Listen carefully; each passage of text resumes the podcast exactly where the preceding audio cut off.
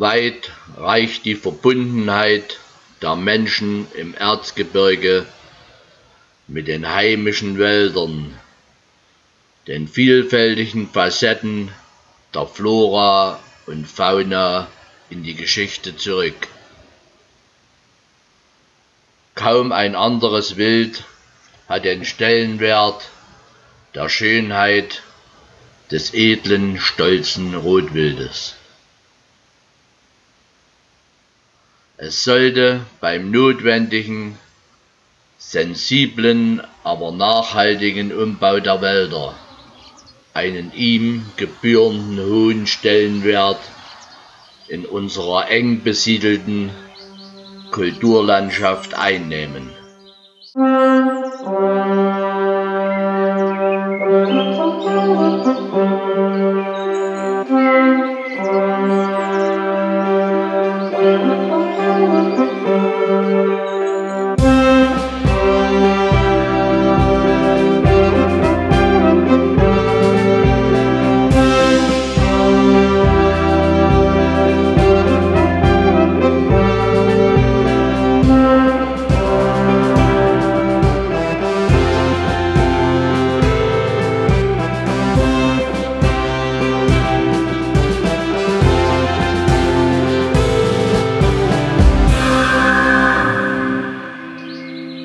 Willkommen zu einer weiteren Ausgabe des Jagdfunk.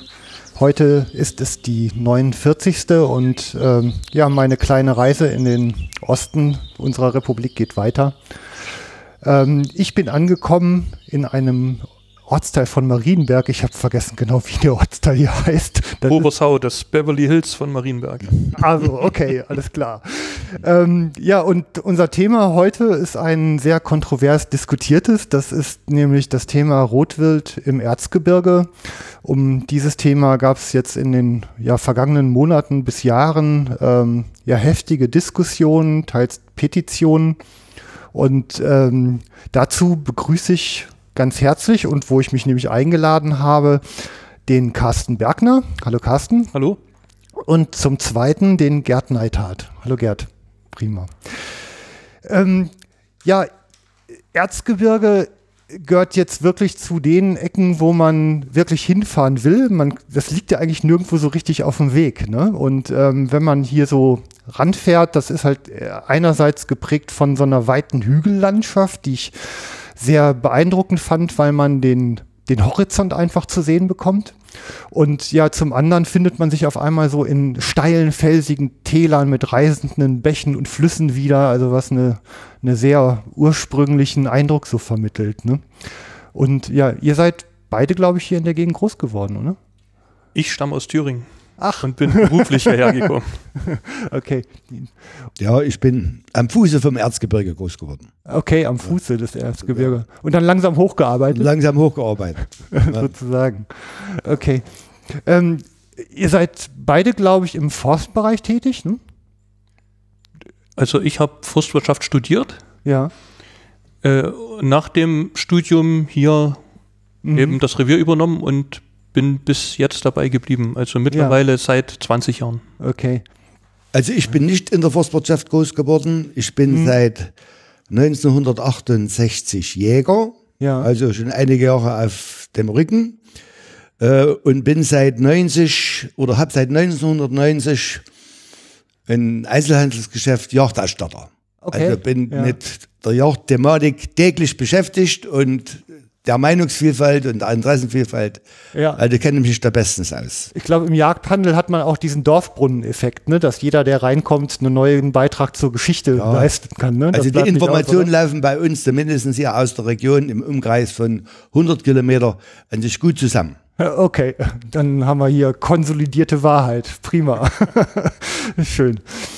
Ja, ähm, Forst und Wild ist natürlich einfach etwas, was seit Urzeiten zusammenhängt. Also die, die ganze Jagdkultur verdanken wir ja in Deutschland im Grunde den engagierten Forstleuten, die da mal ähm, sich zusammengetan haben und ein Bild davon entwickelt haben, wie man da so miteinander umgeht.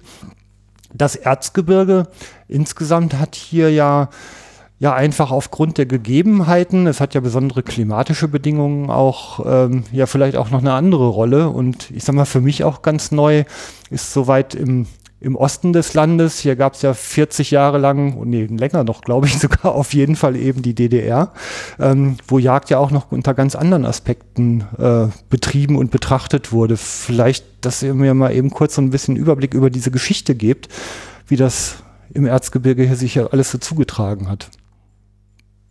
Also die Jagd in der DDR äh, war anders strukturiert. Äh, die Jagdgebiete wurden durch eine Jagdgesellschaft organisiert. Mhm. Ne? Also der Jagdbetrieb. Die Jagdgesellschaften äh, hatten an sich eine große Fläche, die hatten so im durchschnittlich 6.000 bis 10.000 Hektar. Mhm. Wald und Feld, alles in einem. Und äh, die wurden dann in verschiedene Jagdgebiete aufgeteilt. Und dort äh, waren durchschnittlich auf 250, 300 Hektar ein Jäger beschäftigt, mhm. beziehungsweise die äh, Flächen wurden dann durch einen Jäger besetzt. Und äh, geplant wurde die Jagd, äh, oder wirtschaftlich wurde die Jagd geplant durch die staatlichen Forstwirtschaftsbetriebe. Und äh, in einem Jagdgebiet, was etwa zwischen 1300 bis 2000 Hektar groß war, hatte ein Jagdleiter die Verantwortung über die entsprechende Jäger und über den Abschussplan. Mhm. Na, also die Jagd war vom Prinzip her äh, gut organisiert und äh, man hat einfach versucht, die Jagd, vor allen Dingen auch die Schalenwildjagd, Rotwild, Dammwild, Müffelwild, äh, Schwarzwild, großflächig zu organisieren. Mhm. Was äh, für die Jagd an sich und für die Natur besser war als heute. Ja. Heute ist es ja so, dass Jagd, Jagdbezirke bei 250 Hektar beginnen und äh, einen Gartencharakter haben. Mhm. Ne? Ja. Und äh, insofern war das vom Prinzip her einfacher und besser, aber es gab natürlich auch Hemmnisse damals schon, was die ganze Technik anbelangt, die Waffentechnik anbelangte. Äh, die Einflussmöglichkeiten auf die Wildbestände waren aufgrund der Bewaffnung der Jäger, sage ich mal, in, in Anführungsstriche begrenzt. Mhm. Okay. Ja. Die geeigneten Waffen haben gefehlt oder waren nur auf wenige Personen verteilt. Also heute nennt man das Fair Chase. Mit möglichst wenig Technik die Jagd auszuüben.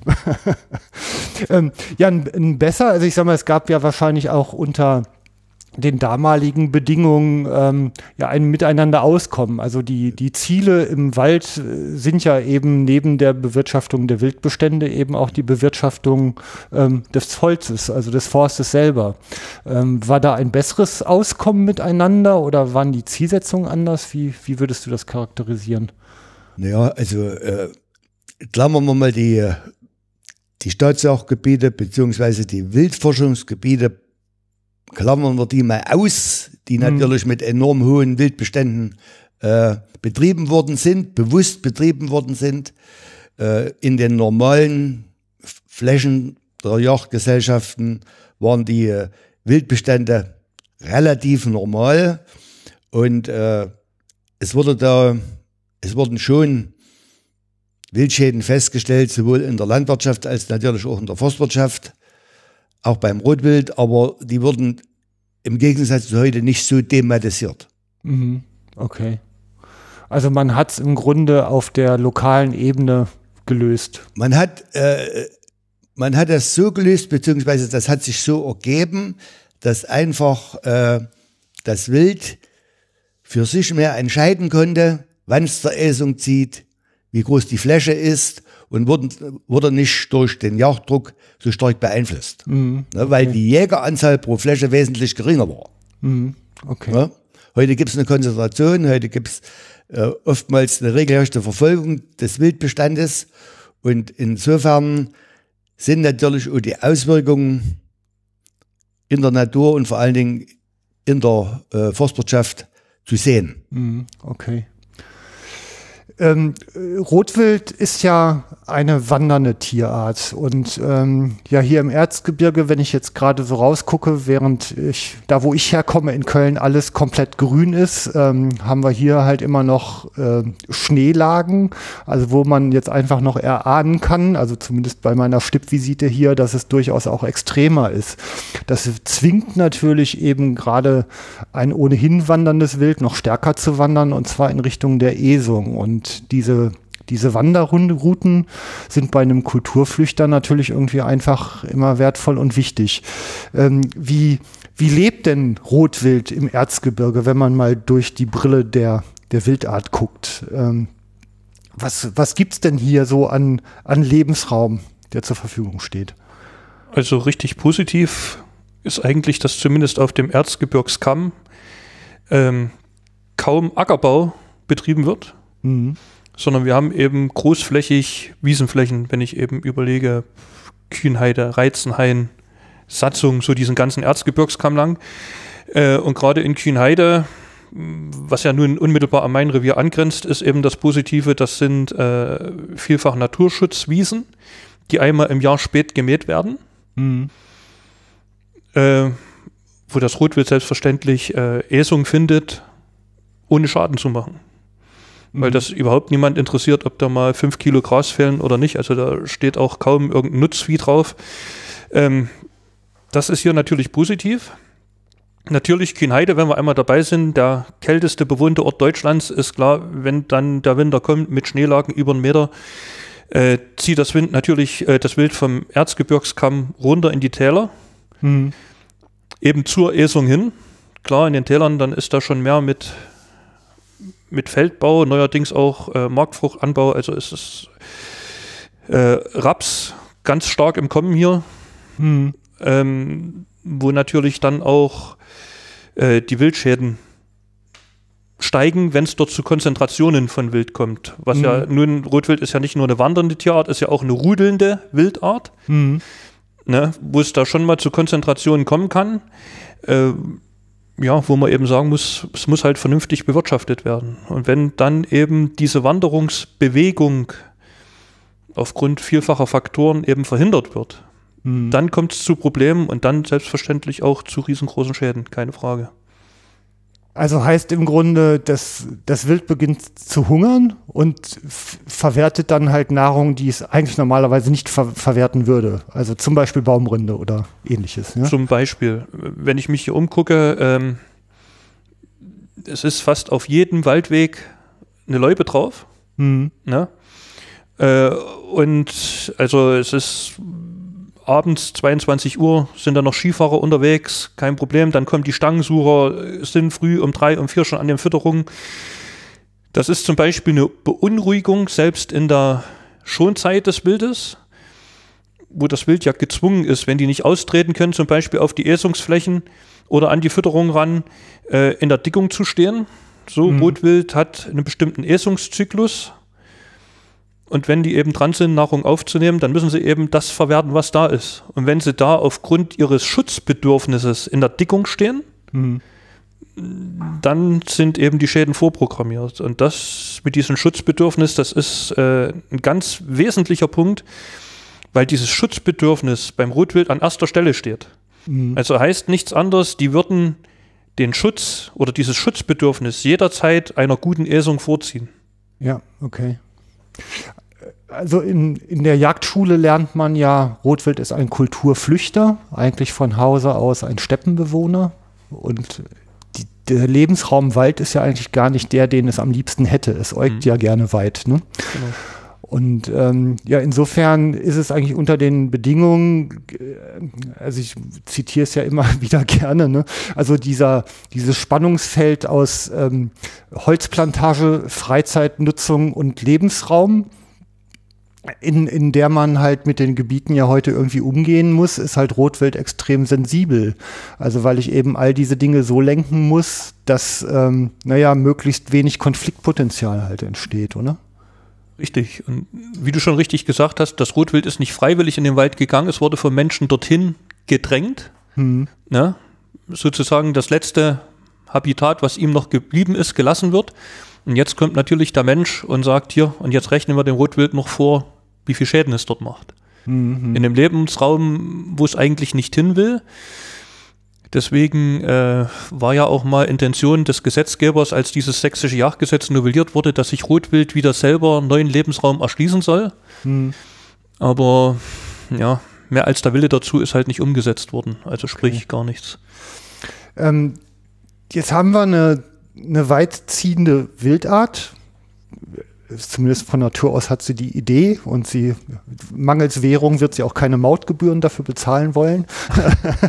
ähm, der, der Jäger in seinem Verständnis als ähm, ja, Anwalt der Wildtiere guckt natürlich, dass er unter den menschlichen Gegebenheiten, sprich dem Reviersystem, halt irgendwie diese Wandermöglichkeiten einrichtet. Und dazu hat er das erfunden, was man Hegegemeinschaft nennt. Und das ist ja im Grunde auch die Institution, die ihr beide hier vertretet, ne? die Hegegemeinschaft. Richtig. Wie heißt sie genau und offiziell? Hegegemeinschaft Erzgebirge. Hegegemeinschaft Erzgebirge. Die hat einen Fokus auf Rotwild oder auf alle Wildarten? Die beschäftigt sich mit allen Wildarten. Okay. Und Rotwild hat halt eine hervorgehobene Position, kann man vielleicht sagen. Ist die Leitwildart, aber äh, man muss natürlich schon sehen, das interagiert ja mit allem. Also äh, ich kann selbstverständlich jetzt die Rotwildbewirtschaftung nicht losgelöst von der Schwarzwildbewirtschaftung sehen. Mhm. Also wenn ich äh, im, im, besten Rotwildeinstand äh, eine Schwarzwildkirre zum Beispiel betreibe und dort irgendwo zwischen 22 Uhr und früh 3 Uhr Schwarzwild bejage, ist natürlich klar, ist das Rotwild genauso betroffen. Ja, na klar. Beziehungsweise, wenn ich jetzt die Möglichkeiten des neuen Jagdgesetzes nutze und ab April, Mitte April das Rehwild bejage, überall von jeder jagdlichen Einrichtung riecht es nach Jäger, überall knallt ähm, kann ich ja dem Rotwild schlecht vermitteln, dass es gar nicht gemeint ist. Mhm. Ja, also von daher, das ist schon ziemlich nah verflochten mit der Bejagung oder Bewirtschaftung der anderen Wilder. Ja, klar. Ähm, organisatorisch, wie viele ähm, Reviere nach Fläche und Anzahl versammeln sich in dieser Hegegemeinschaft? Also es sind nach letztem Stand rund 260 Reviere. Ja. Wobei wir da eben den Sachsenforst rausrechnen müssen jetzt. Mhm. Ähm, Satzungsgebiet ist der komplette Erzgebirgskreis. Okay, also groß, um es in Zahlen zu sagen. Ja, ja also recht groß. Ähm, man, also Sachsenforst rausgerechnet, der Sachsenforst ist der Staatsforstbetrieb im Freistaat Sachsen mhm. und ähm, hat ja mehrere Funktionen. Also ist oberst, das, was man oberste Jagdbehörde nennt. Obere. Äh, obere, mhm. ja. Obere. Habe ich ein Superlativ zu viel benutzt. ähm, und ja eben gleichzeitig natürlich eben ja, wie der Name schon sagt, halt eben für den Waldbestand, den Staatswaldbestand im Freistaat Sachsen zuständig. Und ähm, der vertritt als solcher dann äh, im Grunde schon zwei Interessen, könnte man jetzt erstmal spontan aus dem Bauch heraus sagen. Ne? Richtig. Die, die jagdliche Betreuung und mhm. selbstverständlich auch die waldbauliche Betreuung. Und das ist ja, was du ansprichst, genau auch der Ansatzpunkt, wo man sagen muss, okay, Sachsenforst Mensch, ihr bewirtschaftet sowohl Wald und Wild. Mhm. Und 20 Jahre lang kommt immer wieder das Argument Wildschäden. Mhm. Und 20 Jahre lang versucht Sachsenforst dieses Problem mit der Waffe in den Griff zu bekommen. Hat es offensichtlich nicht geschafft, weil nach wie vor werden ja Wildschäden propagiert. Nach wie vor sind die zweifellos auch vorhanden. Mhm. Äh, und wenn ich beides in der Hand habe, den Waldbau um die Jagd, dann muss ich ja ehrlich gesagt den Bewirtschafter fragen, warum kriegt er das nicht hin? Hm. Also in der freien Wirtschaft, wenn ich bei meinem Chef ein Problem 20 Jahre vor mir herschieben würde, unvorstellbar. Ja, okay. Das ähm, Problem ist, hm. äh, Entschuldigung, das hm. Problem ist dabei ja folgendes, dass die, äh, zumindest ist das die Auffassung der Hegegemeinschaft, dass der Abschlussplan, besonders beim Staatsbetrieb Sachsenforst, die Höhe des Abschlussplanes nicht korrespondiert mit den Wildbeständen. Mhm. Also man muss zu lange jagen, auch in, den, in die Winterzeit hinein, um den Abschlussplan zu erfüllen. Mhm. Und das ist das eigentliche Problem. Die Jagdaktivitäten sind einfach zu komplex, zu groß. Äh, das Wild hat nicht die entsprechende Zeit, sich ihre Nahrung zu suchen, ihre Ruhephasen äh, einzulegen, sondern wird stark beunruhigt und das bringt die Wildschäden immer wieder zutage und das nutzt auch der Staatsbetrieb im Frühjahr wieder als Argumentation, dass die, Wild, die Wildschäden, die entstanden sind, in den Jahren auf einen zu hohen Wildbestand hin mm. deuten. Und das ist okay. vom Grunde her in den meisten Fällen falsch. Mm. Würde ich gleich gerne nochmal drauf zurückkommen. Ich würde jetzt gerne nur einfach nochmal die Behördenstruktur auseinandernehmen, damit wir uns da gleich ein bisschen drin orientieren können. Also diese, dieser Sachsenforst als obere Jagdbehörde, der hat ja jetzt mehrere Funktionen inne. inne.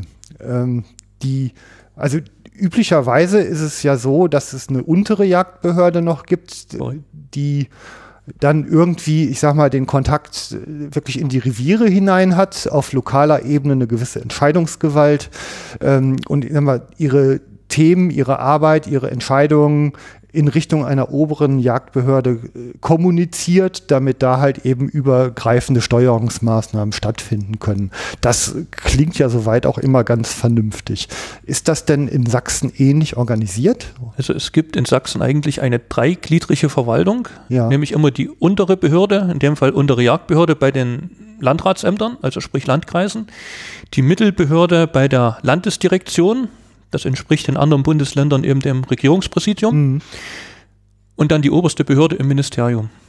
Okay. So ist eigentlich das aufgebaut. Was jetzt diese Jagd angeht, ist es so, dass ähm, alle Reviere, alle Jagdbezirke außer Sachsenforst bei der unteren Jagdbehörde der Landkreise planen. Insbesondere auch äh, der Bundesforst zum Beispiel. Mhm. Und nur Sachsenforst plant nicht wie alle anderen bei dieser Jagdbehörde, sondern ist de facto seine eigene untere Jagdbehörde. Sprich, die stellen sich selber Ziele, erfüllen die und kontrollieren sie auch selber. Die beantragen ihr, ihren Abschussplan direkt bei der oberen Jagdbehörde. Mhm.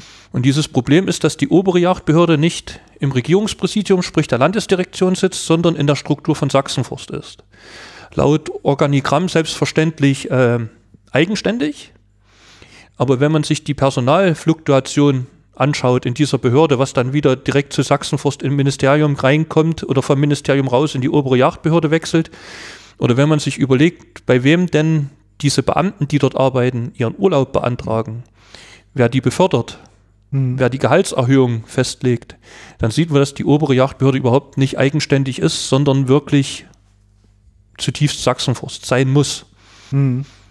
Okay. Ne? Und äh, das hat man eben, oder wir haben es im letzten Jahr gemerkt, als uns eben diese, äh, ja, als es eben zum neuen Dreijahresplan kam, also Rotwild wird im Dreijahresplan bewirtschaftet bei uns. Mhm. Und jetzt in der neuen Planungsperiode ist uns eben gesagt worden, okay, zum Beispiel das Forstamt Marienberg schießt 1200 Stück Rotwild, Ende. Mhm. Ohne zu, ohne aufzuspalten, wie viel Kälber, wie viel Alttiere, Schmaltiere, äh, männliches Wild, sondern einfach die Stückzahl, bumm, aus Ende. Also es gibt dort, und das ist so aufgrund dieser Sonderstellung, die Sachsenforst hat, ähm, ja, überhaupt keine Diskussion mehr drüber. Vorneweg, nach dem alten Jagdgesetz gab es mal dieses Einvernehmen. Mhm. Im neuen Jagdgesetz gibt es noch das Benehmen. Also sprich, die müssen uns nur noch sagen, was sie machen und es kann uns gefallen oder nicht. Da gibt es keine Diskussion, das wird eben durchgezogen. Ähm, ja, und die Sonderstellung wird natürlich weitlich ausgenutzt, sage ich mal, mhm. um eben auch da die eigenen Interessen zu verfolgen. Und man muss natürlich sagen, Sachsenforst ist auch sehr gut im Ministerium vernetzt. Was soll der Minister machen? Er kommt aus der Landwirtschaft, hat von Wald vielleicht nicht so den großen Blick. Und wenn er dazu eine Frage hat, wen soll er fragen? Selbstverständlich fragt er da Sachsenforst und kriegt dann eben die entsprechend genehmen Antworten offensichtlich. Mhm, okay. War denn diese Behördenstruktur in Sachsen schon immer so? Oder hat die sich entwickelt? Weil es ist ja eigentlich ungewöhnlich, sich auf sich selber aufzupassen. Ne? Also dieser paritätische Ansatz, dass man die verschiedenen Interessenvertreter an einen Tisch setzt und miteinander gute Einigungen findet, ist ja eigentlich weitgehend gelebte Praxis in diesem Land. Das liebte ich auch immer so sehr an dieser Republik. Ähm, hier scheint es ja ein Stück weit außer Kraft gesetzt zu sein. Also die Behördenstruktur die haben wir praktisch importiert von Bayern und von Baden-Württemberg. Gleich nach der Wende. Okay. Ja, es gab ja dann, es gab zwar dann äh, die Forstämter und die Forstdirektionen, aber die Behörde war immer unmittelbar äh, in der Forstdirektion angesiedelt und es gab da keine, also keine einheitliche Regelung, dass alle Jagdbezirke einer Behörde unterstanden. Mhm. gab immer die Sonderstellung, äh, Landeswald hat eine eigene Behörde. Mhm. Okay. Ähm, die die Gesetzgebung dahinter, also ich sag mal, wir haben ja insofern äh, also ein, ein allgemeines Leiden unter der ganzen Naturnutzerfraktion sind ja grüne Umweltminister, ne? um es jetzt mal kurz und plakativ mhm. zusammenzufassen, ist natürlich sehr differenziert. In Sachsen hat man ja eigentlich eine, eine CDU geführte Regierung und ähm, üblicherweise ist es ja so, dass man die zu den Freunden zählt der, gerade aus der Naturnutzersicht. Da hat man so eine Kernwählerschaft. Und jetzt passiert es ja offensichtlich, dass hier jetzt auch, äh, ich sag mal, Behördenstrukturen und auch Gesetzgebungen in Richtungen laufen, ähm, die einen schon so ein bisschen in Schockstarre verfallen lassen auf den ersten Moment, oder? Also ich habe mal auf einer Versammlung den Spruch gebracht, äh, die CDU sind die neuen besseren Grünen. Ähm, man muss das differenzieren. Also es gibt zweifellos Abgeordnete, die genau wissen, was hier vor Ort los ist. Also zum Beispiel, wenn ich, um meinen Namen zu sagen, der Herr Kraus von der CDU, Abgeordneter von Schwarzenberg, ähm, der, die mühen sich redlich, aber es gibt, glaube ich, in der Regierung, in der CDU geführten Regierung einen Grundsatz und der heißt, die CDU macht keine Fehler. Mhm. Und in Punkt 2 kommt dann, wer der Meinung ist, die CDU macht Fehler, hat Punkt 1 noch nicht begriffen. Mhm. Und so agieren die eben. Okay. Ne? Also die haben uns wegtreten lassen äh, mit einer Petition von über 8000 Unterschriften mhm. und haben gesagt, nö, stimmt alles nicht, ist alles geklärt. Wir haben in Sachsen Vorbildlichkeitserlass und deswegen jagen wir auch vorbildlich. Dass es in der Praxis ganz anders aussieht, äh, kommt dort überhaupt nicht an. Mhm. Ähm, und man muss natürlich der Fairness halber auch sagen, es wird schon, es gibt zwischen diesen Abgeordneten auch ähm, Streitigkeiten. Also es gibt da einen Abgeordneten, der hatte die Hoffnung, dass er mal Landwirtschaftsminister wird, ist es nicht geworden. Hat dann äh, mit persönlichen Diffamierungen gearbeitet, mit irgendwelchen konstruierten Briefen, die ihm dann später wieder auf die Füße gefallen sind. Und ähm, das war dann schon mal der Punkt, dass man irgendwo sagt, äh, sind wir hier in einer Bananenrepublik oder was geht hier eigentlich ab? Ne, dass man irgendwie mal mit den Leuten spricht. Das scheint es so gar nicht mehr zu geben. Ich meine, mhm. wir sind ja auch nicht der Meinung, mit unserer oder mit unseren Anliegen immer zu 100% Recht bekommen zu müssen. Aber dass man wenigstens mal irgendwo Kompromisse sucht, mhm. ja, diesen Punkt gibt es überhaupt nicht mehr. Und das, diese, wie du es schon gesagt hast, diesen Zwang, einen Kompromiss zu finden, also sprich dieses Einvernehmen mal herzustellen, mhm. das gibt es nicht mehr. Es gibt noch das Benehmen, Ne? Das mhm. ist eigentlich so, äh, wie wenn ich sage, okay, in der Ortschaft muss ich 50 fahren. Und wenn ich jetzt äh, mit 100 durchfahre, da rufe ich vorneweg bei der Polizei an und sage, das ist jetzt so und dann können die nichts gegen machen. Also mhm. so ein Selbstläufer ist das mittlerweile geworden. Und an diese Strukturen müssen wir ran. Also da muss sich ganz dringend was ändern, sonst wird es echt immer schlimmer. Mhm. Ja, eigentlich hat man dann wieder demokratische Zustände, wie sie früher mal waren, oder? Das stimmt. Wobei man sagen muss, früher war ja ähm, gerade der Wildbestand, ja. der Rotwildbestand viel höher, als er heute ist. Mhm. Ne, früher zu DDR-Zeiten war Wildbrett ein Lebensmittel. Damit haben die kalkuliert. Das war äh, äh, Nahrungsmittel für die Bevölkerung. Ja. Ne? ja. So, und das hat man nun so gegen diesen, diesen Holzwert oder wie auch immer gerechnet. Man hat selbstverständlich damals auch eine ganz andere Forstwirtschaft betrieben. Ich kann mich da noch erinnern, da wurden ganze Bergkuppen kahl geschlagen, riesige Kahlschläge. Ähm, ja, und wenn man sieht, dass damals eigentlich äh, unter dieser Forstwirtschaft und unter diesen zweifellos viel zu hohen Wildbeständen, keine Frage, ne, äh, trotzdem das so funktioniert hat, dass heute Sachsenforst sagt, mhm. wir haben so viel Holz im Wald wie noch nie. Mhm. Und jedes Jahr erwirtschaften wir mehr Millionen. Da muss ich ja mal sagen, die Wende ist jetzt, weiß ich, 25 Jahre her. Mhm. Ja, das erste, den ersten Erlös, den ersten geringen Erlös, erzielst du in der Fichte zum Beispiel in Bestände so um 35 Jahre Alter. Mhm. So, das heißt, Sachsenforst macht nichts anderes als erlebt von den Fichten, die im, eigentlich zu Ostzeiten angepflanzt worden sind. Ja. Ne? Ja, ja, wie kann das sein? Ich denke, damals gab es viel mehr Hirsche und die haben alles aufgefressen. Also das ist ja schon der Punkt, wo es augenfällig wird, dass hier in der ganzen Argumentationskette, wenn man die mal richtig beleuchtet, irgendwas nicht stimmen kann. Hm.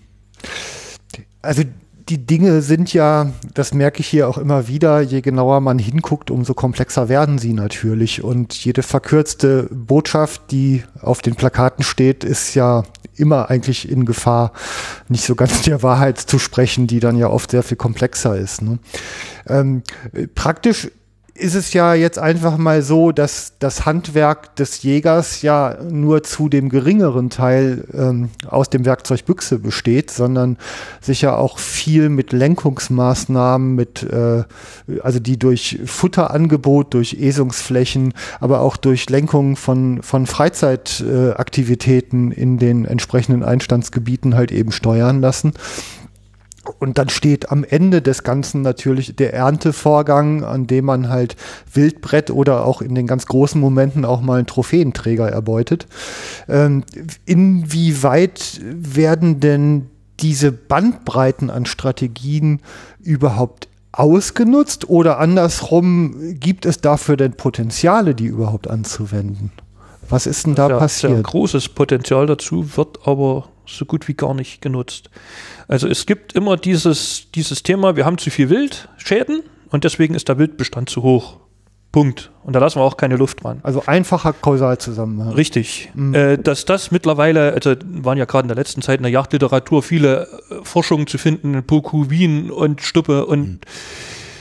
Toten Teufel, die eben sagen, nein, diesen Zusammenhang gibt es so nicht, sondern wenn man Wildschäden senken will, muss man, wie du es nennst, die ganze Bandbreite besetzen. Mhm. Und das hat Sachsenforst mal versucht in diesem Projekt Revier Steinbach. Die haben einen Berufsjäger geholt, ähm, den Herrn Friedrich, der hat sich das angeguckt und hat gesagt, nee, ich glaube, ihr habt gar nicht zu viel Rotwild, ihr habt die falsche Strategie. Und dann hat er mal angefangen, hat Äsungsflächen geschaffen, hat äh, mit den Sportverbänden geredet, dass die Läuben mal anders gezogen werden und eigentlich viele gute Kompromisse gefunden. Hat äh, dafür gesorgt, dass nur an den Verjüngungsschwerpunkten im Wald gejagt wird, dass auf der anderen Seite irgendwo aber auch Ruhezonen sind. Ähm, und hat eigentlich ja ein vernünftiges Jagd- und vernünftiges Fütterungskonzept erstellt.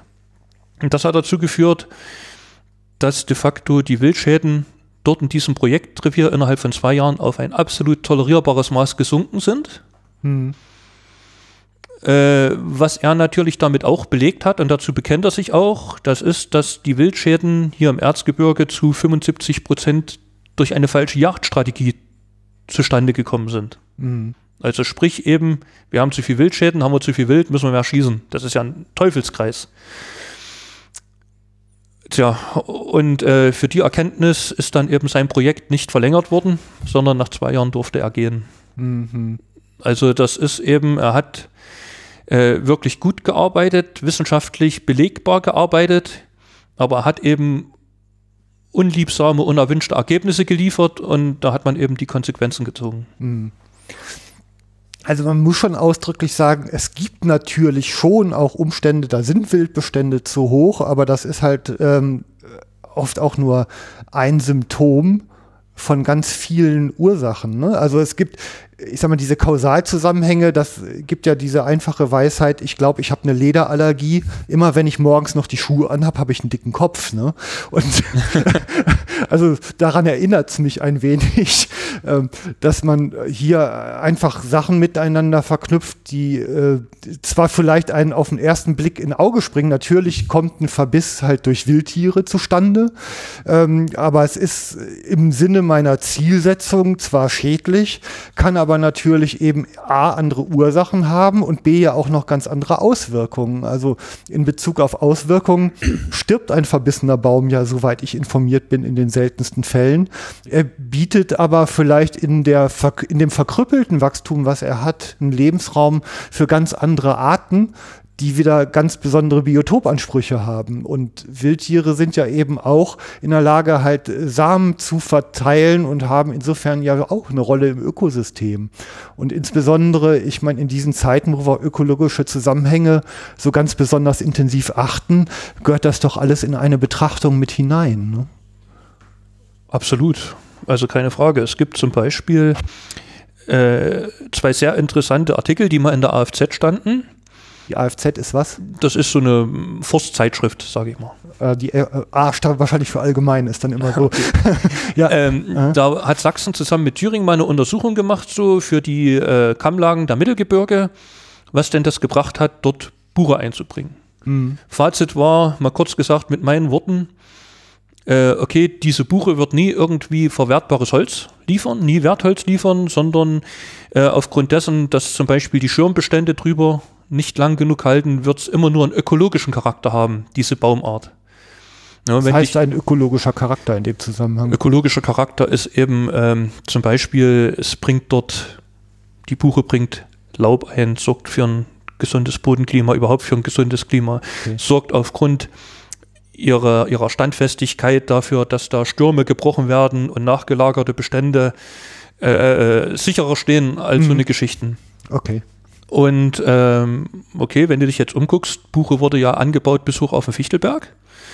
Und aufgrund dieser Erkenntnis, dass die Buche bestenfalls in gewissen Höhenlagen ab 800 Metern äh, nur ökologischen Charakter hat, hat man eben gesagt, okay, in Thüringen, wir tolerieren das, der ökologische Charakter ist uns wichtig. Mhm. Der Dr. Eisenhauer von Sachsenforst, der da eben Leiter des Kompetenzzentrums ist, hat gesagt, okay, dann ist es ja Blödsinn, die Buche anzubauen dort oben, weil wir haben ja noch die Bürger und die Eberesche und die erfüllen auch einen ökologischen Charakter und wachsen von selber. Mhm. Jetzt muss ich ja mal fragen, wenn das jetzt unnötig war, in Sachsen auf den Kämmen der Mittelgebirge diese Buche anzubauen, wie viele Millionen sind denn da seit der Wende in den Sand gesetzt worden? Hm. Hm. ne? und, und, und da fangen wir jetzt an und, und rechnen irgendwie Wildschäden dagegen. Da kommen wir und sagen, oh, wir haben hier Rotfäule im Baum. Mhm. Ne? Das liegt unbedingt am Rotwild und da müssen wir jetzt, weil Rotfäule heißt mindestens 50% Wertverlust, blenden aber aus, wie viel Rückgeschäden zum Beispiel ein Vorwarter macht bei der Ernte, wie viel Rückgeschäden der Harvester macht, wie viel Schäden auch durch diese forstliche Nutzung der DDR noch gekommen sind. Damals gab es eine rein seilgestützte Ernte, also die haben da mit Seilschleppern, DFU, LKT, die Bäume gezogen hm. und selbstverständlich sind die unten anstehende Bäume angeschrammt. So, da war die Rinde weg und da ist genauso die Rotfäule reingegangen. Hm. Und das versucht man nun echt mit Gewalt dem Wild in die Schuhe zu schieben. Ja, eigentlich die Sünden vergangener Jahre. Äh, ja, und, und wenn ich äh, Samstag früh meine Zeitung lese und mit dem Wald nicht bewandert bin, dann glaube ich so ein Zeug auch noch. Hm. Man hat ja, also wenn wir über einen Staatsbetrieb reden, dann verwaltet der ja im Grunde den Besitz der Bevölkerung und steht ja im Dienste der Bevölkerung. Und jetzt äh, ist von der Seite her gedacht natürlich einfach die Frage der Mandatierung. Also hat man denn als Bevölkerung einem solchen Betrieb den Auftrag erteilt, das anvertraute Eigentum in genau dieser Art und Weise zu bewirtschaften? Definitiv nicht. Also ich sage mal, äh, Sachsenforst legt schon selber fest, was die Bevölkerung will. Mhm. Sprich, nicht selber, aber Sachsenforst beruft sich drauf, äh, eben auf das Ministerium, Wille des Gesetzgebers. Ne, die kriegen ja da gewisse Vorschriften. Und das war ja, und die setzen sie um, sagen wir erstmal so. Mhm. Das ist ja richtig, das sind Beamte, die sind, äh, haben einen Dienstherren und äh, ja, haben eben die Weisung zu befolgen. Ähm, Fakt ist natürlich auch, dass äh, wenn über 8000 Erzgebirge der Meinung sind, wir wollen nicht, dass mit unserem Wald und den darin vorkommenden Wild so umgegangen wird, und das Ministerium, sprich der Dienstherr, lässt dann 8000 Unterschriften einfach unter den Tisch fallen und sagt, mhm. interessiert uns überhaupt nicht. Da ist das schon sehr, sehr kritisch zu sehen. Ja, das ist ja dann noch die zweite Stufe. Also ich sag mal, diese Beauftragung wäre ja eigentlich der erste Schritt, dass es irgendwo mal eine Willensbildung gegeben hätte, die gesagt hat, okay, an der Stelle in der Form, also das kann man jetzt ja über die Gebiete auch noch solche Zielvorstellungen differenziert ausarbeiten. Also eine Höhenlage braucht sicherlich einen anderen Bewuchs und eine andere Bewirtschaftung als eine Tallage mit einem sehr viel äh, milderen Klima zum Beispiel.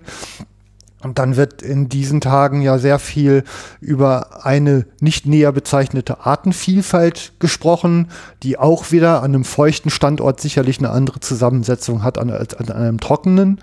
Ähm, und ja, ich meine, dann gibt's natürlich eben auch unterschiedliche Interessen. Also das reicht ja dann wirklich vom Ertrag erzielen aus, aus Forstbetrieb eben über, ich möchte halt gerne irgendwie eine Jagdausübung betreiben und da eine gewisse Ernte an der Stelle eben einfahren, bis hin zu, ich möchte wandern, Langlauf, Mountainbiken, äh, Freizeitnutzung, Pilze, Sammlung, all diese ganzen Dinge kommen da rein.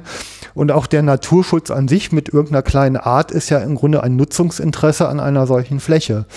Und ich halte es, also ich meine, alleine wenn man jetzt mal gedanklich da durchgeht, ist es ja ein extrem komplexes Themenfeld, da überhaupt eine gewisse Übereinstimmung aller Interessen drin hinzubekommen.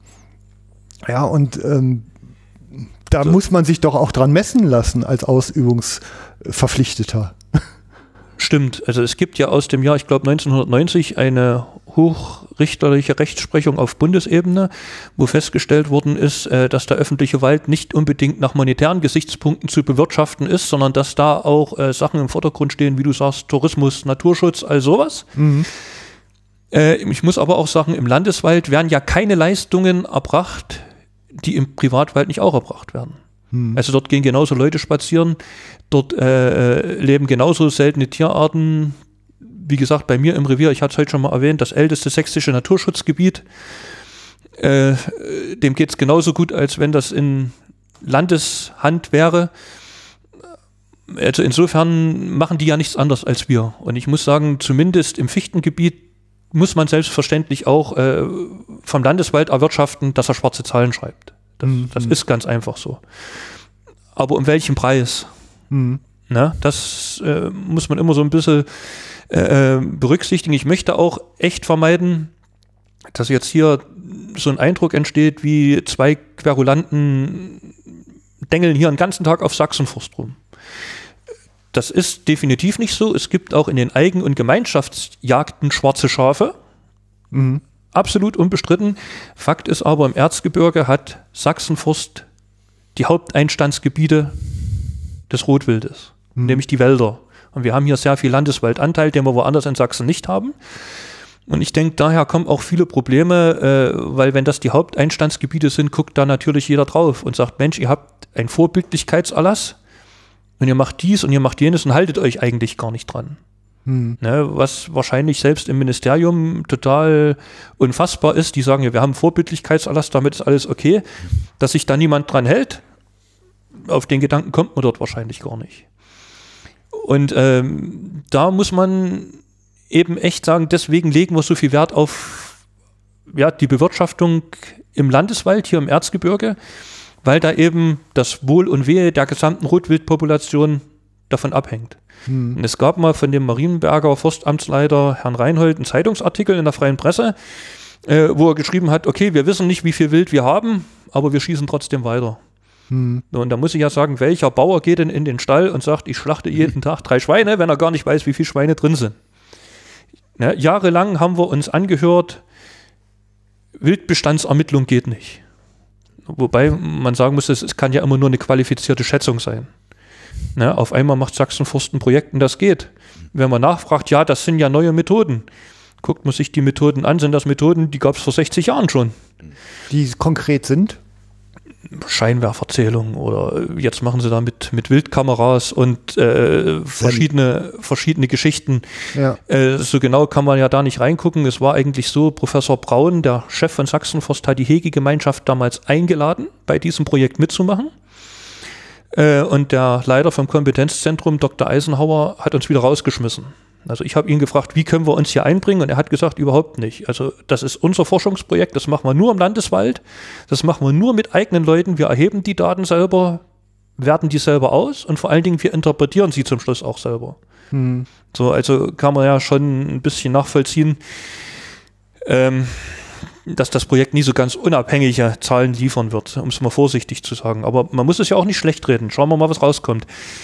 Fakt ist, wir durften nicht mitmachen, haben daraufhin ein eigenes Projekt initiiert, was mhm. sich nicht nur mit Rotwild beschäftigt, sondern mit allen Wildarten. Ne, wir haben ja auch wahnsinnige Schäden durch Schwarzwild zum Beispiel. Mhm. Gerade eben durch diesen beschriebenen Ackerbau, der jetzt immer weiter in die Hochlagen hochrutscht, kommen natürlich auch die Schweine in Kammlagen hoch, wo sie vorneweg nie waren. Und dort machen die Sauen dann eben auch entsprechenden Schaden wo ich sage, okay, wir müssen ja alles betrachten. Und mhm. selbstverständlich kann ich jetzt nicht nur den Landeswald für sich betrachten, weil welche Population, egal von welcher Wildart, steht denn nur im Landeswald? Die halten sich doch nicht an Grenzen. Wir müssen da ein Wildtiermanagement-Konzept haben, ähnlich wie im Schwarzwald, äh, wo das ja echt eigentumsübergreifend ist. Nur das kann ja Sinn machen. Mhm. Und Herr Dr. Eisenhower hatte damals an der TU in Saarland uns zugesagt, dort mitzumachen bei unserem Projekt mit Daten und mit Fläche und hat dann eben später ja, uns durch die obere Jagdbehörde mitteilen lassen, dass er dieses Angebot wieder widerrufen hat. Mhm. Gründe dafür wissen wir bis heute nicht. Und das ist eben ein Punkt, wo ich sage, okay, es gibt einen Landeswald, der allen gehört und dort gibt es einen Bewirtschafter. Mhm. Und wie kann sich denn ein Bewirtschafter so einem gemeinsamen Projekt verschließen? Mhm. Ja. Wie soll da die Rechtfertigung für sein? Und da mhm. schließt sich der Kreis da wird eben einfach gesagt, brauchen wir keine Rechtfertigung, wir haben Nein gesagt, machen wir nicht, tschüss. Ja. Und, und das kann es ja absolut nicht sein. Ähm, das kam vorhin noch mal kurz, also der Sachsenforst hat sich ähm, aus den Hegegemeinschaft, aus dieser Hegegemeinschaft auch verabschiedet. Ja. Okay. Der Sachsenforst ist ausgetreten. Anlass war ein Antrag des Sachsenforstes dass die Personen Bergner und Neidhardt aus dem Vorstand entfernt werden sollen, also abgewählt werden sollen, weil wir die Querulanten sind. Mhm. Und da wurde in eine außerordentliche Mitgliederversammlung einberufen. Und bei der Mitgliederversammlung waren 36 oder 37 Mitglieder anwesend. Mhm. Und äh, alle Mitglieder, außer die drei Forstbezirke, haben dafür gestimmt, dass Bergner und Neidhardt im Vorstand verbleiben. Mhm. Und als das Ergebnis bekannt gegeben wurde, sind demonstrativ die Vertreter der drei Forstbezirke aufgestanden und haben den Saal verlassen. Okay. Mhm. Und haben ihren Austritt erklärt. Und haben einen Austritt erklärt zum Ende des Jagdjahres. Also sie haben das gar nicht akzeptiert, dass demokratisch die Mitglieder der Hegegemeinschaft so entschieden haben. Hm. Ja, okay. Man muss natürlich dazu sagen, äh, dazu ist es gekommen, überhaupt zu diesem Antrag. Wir haben uns über Jahre angehört in der Hegegemeinschaft von Sachsenforst. Dazu können wir nichts sagen. Zu so einen Aussagen und so einen Verhandlungen hat uns unser Dienstherr nicht legitimiert. Hm. Und äh, ja, das ging bei, ging bei Fütterungskonzeption los, äh, bei sonst was. Und daraufhin äh, lag natürlich die Logik nahe, dass man sich mal an den Dienstherrn, sprich an unseren Ministerpräsidenten, wendet und man sagt, dann legitimier die Leute doch mal. Und das ist natürlich bei den Forstamtsleitern so gut mhm. angekommen, dass äh, die, ich sag's mal mit meinen Worten, richtig freigedreht haben. Also unser Anliegen an Tillich wurde unterstützt durch alle erzgebirgischen Kreisjachtverbände. Mhm. Führte dazu, dass man versucht hat, uns aus dem Vorstand zu schmeißen. Führte dazu, dass äh, Forstbediensteten nahegelegt wurde, die Kreisjachtverbände zu verlassen. Führte in Marienberg dazu, dass die Jagdhornbläser des Kreisjachtverbandes einen Proberaum nicht mehr nutzen durften. Ähm, dass man die Zusammenarbeit auch mit den Kreisjachtverbänden schriftlich aufgekündigt hat. Und das alles in einem Tonfall, äh, wo ich mich schon fragen muss, ob Beamte wirklich so agieren dürfen. Hm. Bei diesem ganzen Theater gab es dann mal einen runden Tisch, wo man versucht hat, wieder auf einen gemeinsamen Nenner zu kommen. War richtig von Baden-Württemberg für teuer Geld ein Mediationsteam geholt worden. Und da durfte jeder mal eine Frage stellen. Und die die Fragen, die die meisten Leute stellen, die sollten dort behandelt werden, Gerd. Und es wurde eigentlich am meisten die Frage gestellt, woher kommen die Wildschäden wirklich? Und die zweithäufigste Frage war, wie gehen wir in Zukunft miteinander um? Behandelt wurde nicht die Frage, die am häufigsten gestellt wurde, sondern die, nur die zweite. Hm. Wie gehen wir in Zukunft miteinander um? Äh, dort ist das angesprochen worden, äh, dass Sachsenforst eben nicht mal Mitglied der Hegegemeinschaft ist. Mhm. Und da muss man sich vorstellen, das sagt ein Forstbezirkschef öffentlich und auch wenn sich der Herr Minister das noch so sehr wünscht, wir gehen aber nicht mehr zurück in die Hegegemeinschaft. Mhm. Und da muss ich mich ja echt fragen, ist das ein Beamter, der zu machen hat, was sein Dienstherr ihm sagt? Oder, oder sind die mittlerweile äh, so selbstständig geworden, ja, dass die schon losgelöst von ihrem Minister agieren? Mhm. Und ein Abgeordneter hat mir mal gesagt, das Grundproblem ist, dass Sachsenforst in seiner Überheblichkeit, das sind jetzt nicht meine Worte, sondern seine, so weit in einem Baum hochgekrabbelt ist, dass die gar nicht mal wissen, wissen wie sie von dort noch runterkommen sollen, ohne das Gesicht zu verlieren. Hm. So, und äh, da sehen wir ja jetzt genau in unserem gemeinsamen Projekt, wenn Sachsenforst denn nun sich doch zur Mitarbeit entschließt, einen Ansatz, dass man eben gerade über den Professor Herzog, der ja auch äh, ausgebildeter Mediator und Moderator ist, hm. da erstmal wieder eine Gesprächsgrundlage schafft, ein gemeinsames Wildtiermanagement entwickelt, ne? wo hm. alle Interessen berücksichtigt werden. Aber was hilft mir die beste Mediation, wenn einer sagt, ich gehe dort gar nicht hin? Mhm. Was eigentlich sehr schade ist und, und eigentlich auch äh, der Sache nicht dient. Äh, deswegen habe ich ja vorhin auch gesagt, wir wollen hier auf keinen Fall den Eindruck erwecken, wir hauen jetzt hier auf Sachsenfrust rum, sondern wir wollen schon versuchen, ein gemeinsames Miteinander zu finden. Mhm. Ja, und da sehe ich eigentlich dieses Projekt. Äh, solange man sich dem aber verschließt oder der Mitwirkung daran verschließt, dann bin ich ehrlich gesagt mit meinem Latein auch so ein bisschen am Ende. Mhm. Also die, ich meine, es ist ein bisschen spekulativ. Also ich muss jetzt natürlich irgendwie auch mal die, die andere Seite, ob die jetzt hier nicht am Tisch sitzt, mal äh, einfach insofern ein bisschen Platz räumen. Wir können ihre Argumente natürlich an der Stelle nicht hören. Und ähm, ich, äh, ich bin jetzt auch nicht so ein, so ein Freund eines Formates hart, aber fair, mhm. wo man sich halt öffentlich gegenseitig die Köpfe einschlägt, um am Ende dann doch wieder keine Lösung zu haben. Ähm, da gebe ich dann halt lieber den Einzelstimmen mal den, den Raum, den sie dann halt eben brauchen. Ne?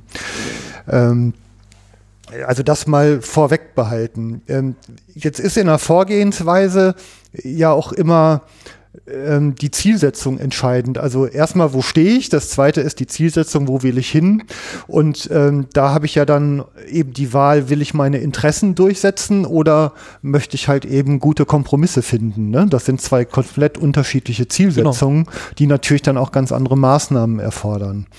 Ähm, wenn wir denn jetzt aber mal in unserem ähm, repräsentativ-demokratischen System, in dem wir dann ähm, leben, mal einfordern, dann, dann braucht man natürlich auch immer ein Bild, ähm, dem man halt nachweist, eine Zielsetzung. Also jetzt einfach nur dagegen sein, ist ja immer zwar einfach, aber letztendlich ja auch nicht das Ziel, was es zu erreichen gilt, sondern man hat ja wirklich ein am, idealerweise ein fein ausziseliertes Konzept, was es umzusetzen gilt. Und daran kann man dann natürlich auch immer messen, wo man in der Praxis so dran hinkommt. Wie genau liegt es denn innerhalb der Hegegemeinschaft vor? Also genau dieses Konzept sind wir ja jetzt dabei zu erarbeiten. Hm. Wir haben ja jetzt für unser Projekt auch äh, für dieses Jahr zumindest finanzielle Mittel bewilligt bekommen aus der Yachtabgabe. Ähm, wo wir das eben mit einem ausgebildeten Moderator angehen wollen. Selbstverständlich ja. Äh, sind ja die Interessen vielfältig.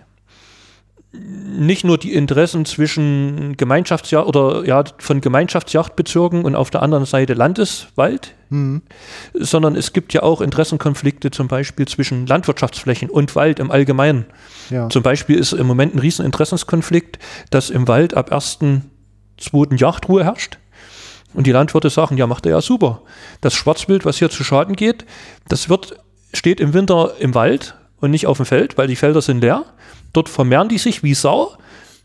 Ja, unweitmännig gesprochen, Entschuldigung. Ja, und im Frühjahr kommen die wieder raus in ja. die Felder und machen wieder Schaden. Mhm. Ist ein Punkt. Ein anderer Punkt ist eben das, äh, was in diesen verschiedenen Forschungsberichten jetzt auch immer wieder rauskommt, dass Rotwild selbstverständlich zur Wintersonnenwende Ende Dezember sein, sein Ernährungsmodus oder sein Energiemodus umstellt. Mhm. Sprich, die gehen auf ähm, Sparflamme. Ist richtig bewiesen, dass da eben sich Organe auch zum Teil zurückbilden, verkleinern, der Herzschlag sinkt, äh, die Körpertemperatur sinkt, gewisse Extremitäten viel schwächer durchblutet werden, um eben Energie zu sparen. Mhm. Und wenn ich dann im Januar Bewegungsjagden abhalte mit Hunden, Treibern, vielen Schützen, dann müde ich ja dieses Wild von einem ganz niedrigen Energielevel auf. Das ist so, wie wenn ich so aus dem Stand mal Vollgas gebe, dass die Reifen durchdrehen. Und logischerweise muss ja dieses Energiedefizit dann wieder aufgefüllt werden. Mhm. Na? Jetzt muss ich dazu sagen, die Umstellung auf dieses niedrige Energieniveau hat nichts mit dem Nahrungsangebot zu tun, das ist tageslichtabhängig. Das mhm. ist auch mehrfach untersucht und belegt. Äh, sodass eben ich genau durch so eine Jagden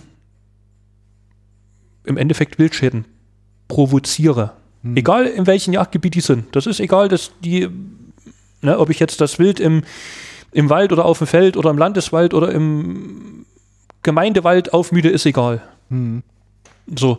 Und da muss natürlich irgendwann, wie eben da im Schwarzwild, äh, im Schwarzwald, mal eine Jagdkonzeption oder Bewirtschaftungskonzeption erarbeitet werden, wo da eben genau drin steht. Also wir verzichten da zum Beispiel drauf im Januar. Das wäre jetzt unser Anliegen. Ja. Wenn es da gute Gegenargumente gibt, um Himmels Willen, hören wir uns die an, sind wir aufgeschlossen. Dafür haben wir einen Mediator im Projekt, der ja versuchen soll, diese verschiedenen Ansichten, diese verschiedenen Interessenslagen auch mal unter einen Hut zu kriegen. Genau das ist ja das, was wir brauchen. Und dann natürlich als Ausfluss nicht nur ein Bejagungskonzept, sondern auch ein gemeinsames Fütterungskonzept. Mhm. Ne? eben wenn jetzt das Rotwild zum Beispiel im Winter von den Kammlagen runterzielt in die Tallagen, dann muss natürlich dort auch äh, ein entsprechendes Nahrungsangebot sein. Ja. Also äh, selbstverständlich kann ich auch auf den Kammlagen füttern. Führt ja aber dazu, dass ich das Wild eigentlich äh, im Winter dort oben halte, wo es ja eigentlich natürlich nicht wäre. Und hm. viele Wanderungsbewegungen können schon gar nicht mehr stattfinden, wenn man sich überlegt, eigentlich ist das Rotwild im Winter mal runtergezogen bis in die Elbauen. Mhm. Ja, und das war der Wintereinstand. Und ich war mal im Landtag zu einer Fachanhörung und da hatten oder, beim Minister waren wir da zu einer Aussprache und da hat allen Ernstes der Vertreter der Grünen gesagt, okay, die Elbauen gibt es nicht mehr. Damit hat sich das erledigt, da können wir das Rotwild ausrotten. und und äh, also da habe ich gestaunt, gerade dass das von den Grünen kommt. Aber wenn man sich mal anguckt, äh, was jetzt hier an Bundesstraßen ausgebaut worden ist, an Autobahnen. Ne, ich weiß es aus eigener Erfahrung, was es dort auch für Wildunfälle gibt. Mhm. Zum Beispiel auf der B174. Da muss man schon sagen, selbstverständlich gibt es diese Wanderungsbewegung eigentlich nicht mehr, weil die haben wir durch unsere Infrastruktur zerschnitten. Mhm. Ne, wenn du guckst, an jeder Autobahn ist rechts und links ein Zaun, wie soll das gehen? Wildbrücken kannst du vergessen, gibt es kaum. Ähm, also ist ja eigentlich die Fütterung, die Winterfütterung nur eine Ersatzstrategie, um das Wild in einem Lebensraum überleben zu lassen, in den der Mensch es hineingedrängt hat. Hm. Also sprich, das Wild kann nicht mehr in seine Wintereinstände ziehen, wo es Esung findet. Ja, und wenn das so ist, dann müssen wir eben versuchen, möglichst die Esung zum Wild zu schaffen. Hm. Muss nicht auf den Kammlagen sein, gibt ja im Erzgebirge auch Tallagen. Kontraproduktiv ist es halt, äh, wenn ich jetzt im Dezember das Wild runter in die Tallagen habe ziehen lassen. Oder ich habe es ja nicht ziehen lassen, es zieht ja von alleine hin. Und dort mache ich dann bei Schneelage noch eine riesen Drückjagd. Hm. Oder so diese, diese bekannten Försterjagden, hm. Gerd, wo sich zwei, drei Förster zusammentun, sagen, jetzt hauen wir hier mal die Hunde rein, schicken die Waldarbeiter durch.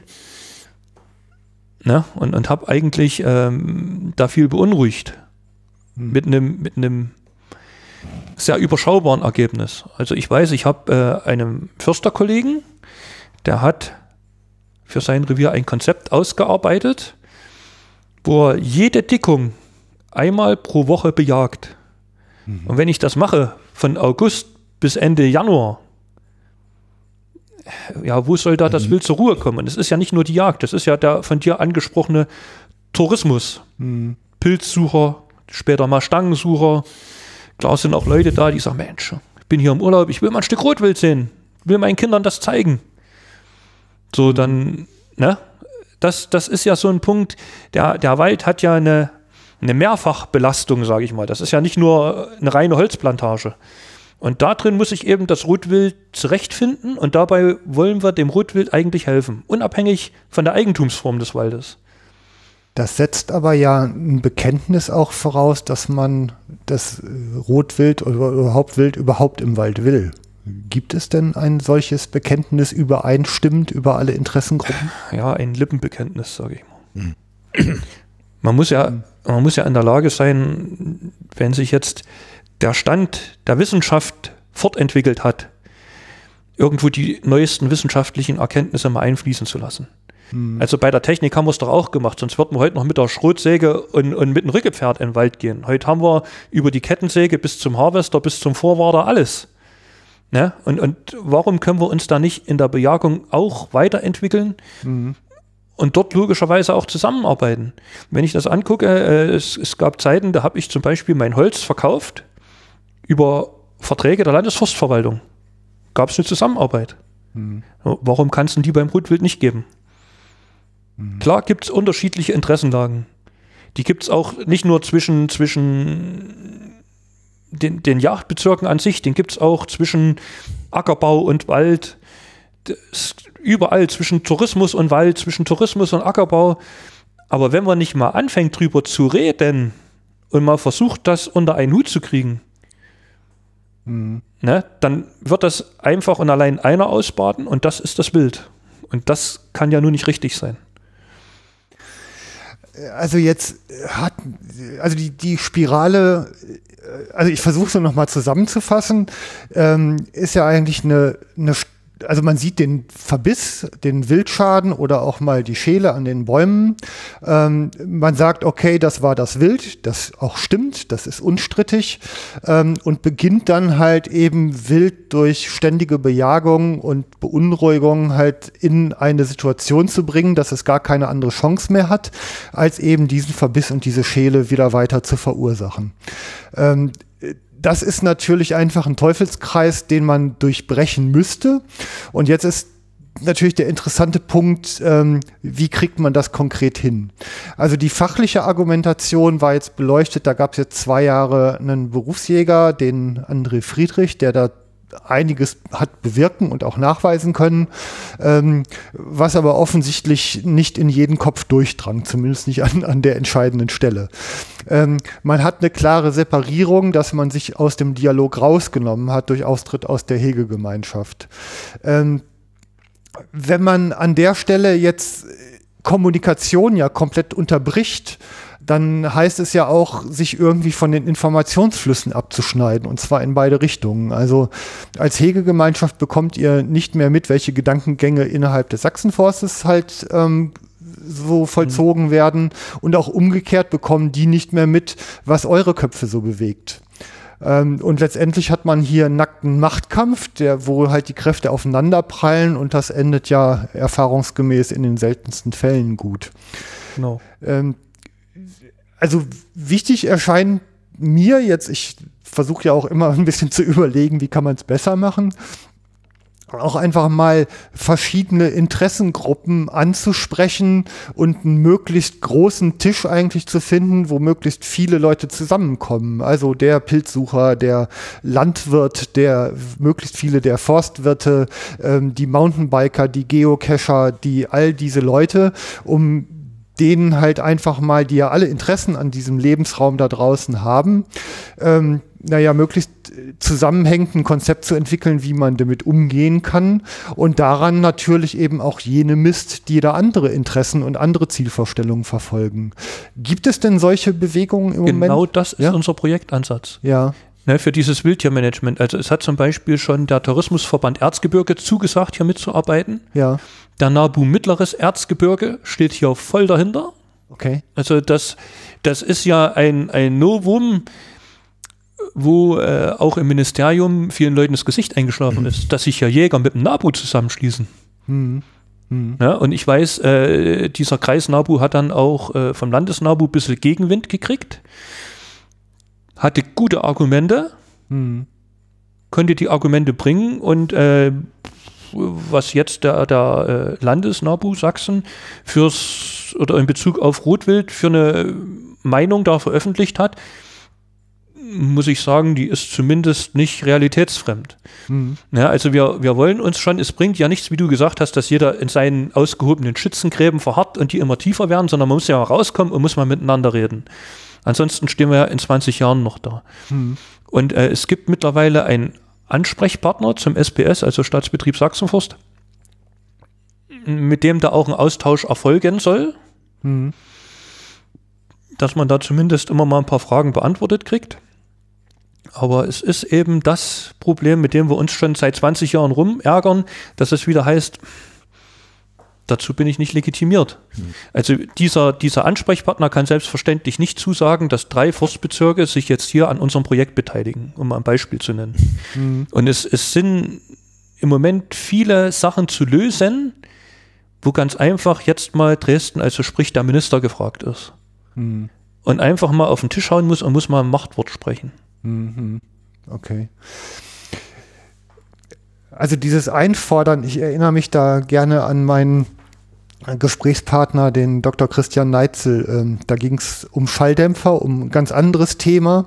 Und ähm, also der sagte, wir neigen eigentlich dazu, wenn wir zur Behörde gehen und unseren Antrag stellen, zu was auch immer und einen abschlägigen Bescheid bekommen, dann gehen wir nach Hause und erzählen allen unseren Bekannten, braucht ihr gar nicht erst versuchen, wird sowieso abgelehnt. Und richtig wäre eigentlich genau das Gegenteil, allen zu sagen, ist abgelehnt worden, jetzt stellt ihr auch noch eure Anträge und wenn der ablehnende Bescheid kommt, dann noch zwei gleich hinterher. Ja, damit halt einfach bei einer Behörde bei unseren Vertretern, die wir ja alle bezahlen und einsetzen, einfach deutlich wird, es gibt echt eine Nachfrage und ähm, wir müssen uns darum kümmern und das ist ein wichtiges Thema und dass man an der Stelle eigentlich nicht nachlässt und es immer weiter treibt. Und wir haben ja durch äh, Internet und Computer eigentlich die Möglichkeit, viel davon auch zu automatisieren und, und übergreifend zu betreiben. Das ist doch eigentlich der richtige Weg, oder?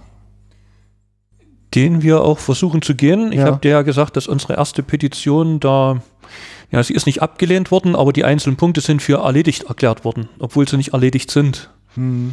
Äh, und daraufhin äh, haben wir gesagt, okay, jetzt lassen wir uns mal nicht unterkriegen, haben eine neue Petition aufgelegt, allerdings online äh, auf Open Petition EU.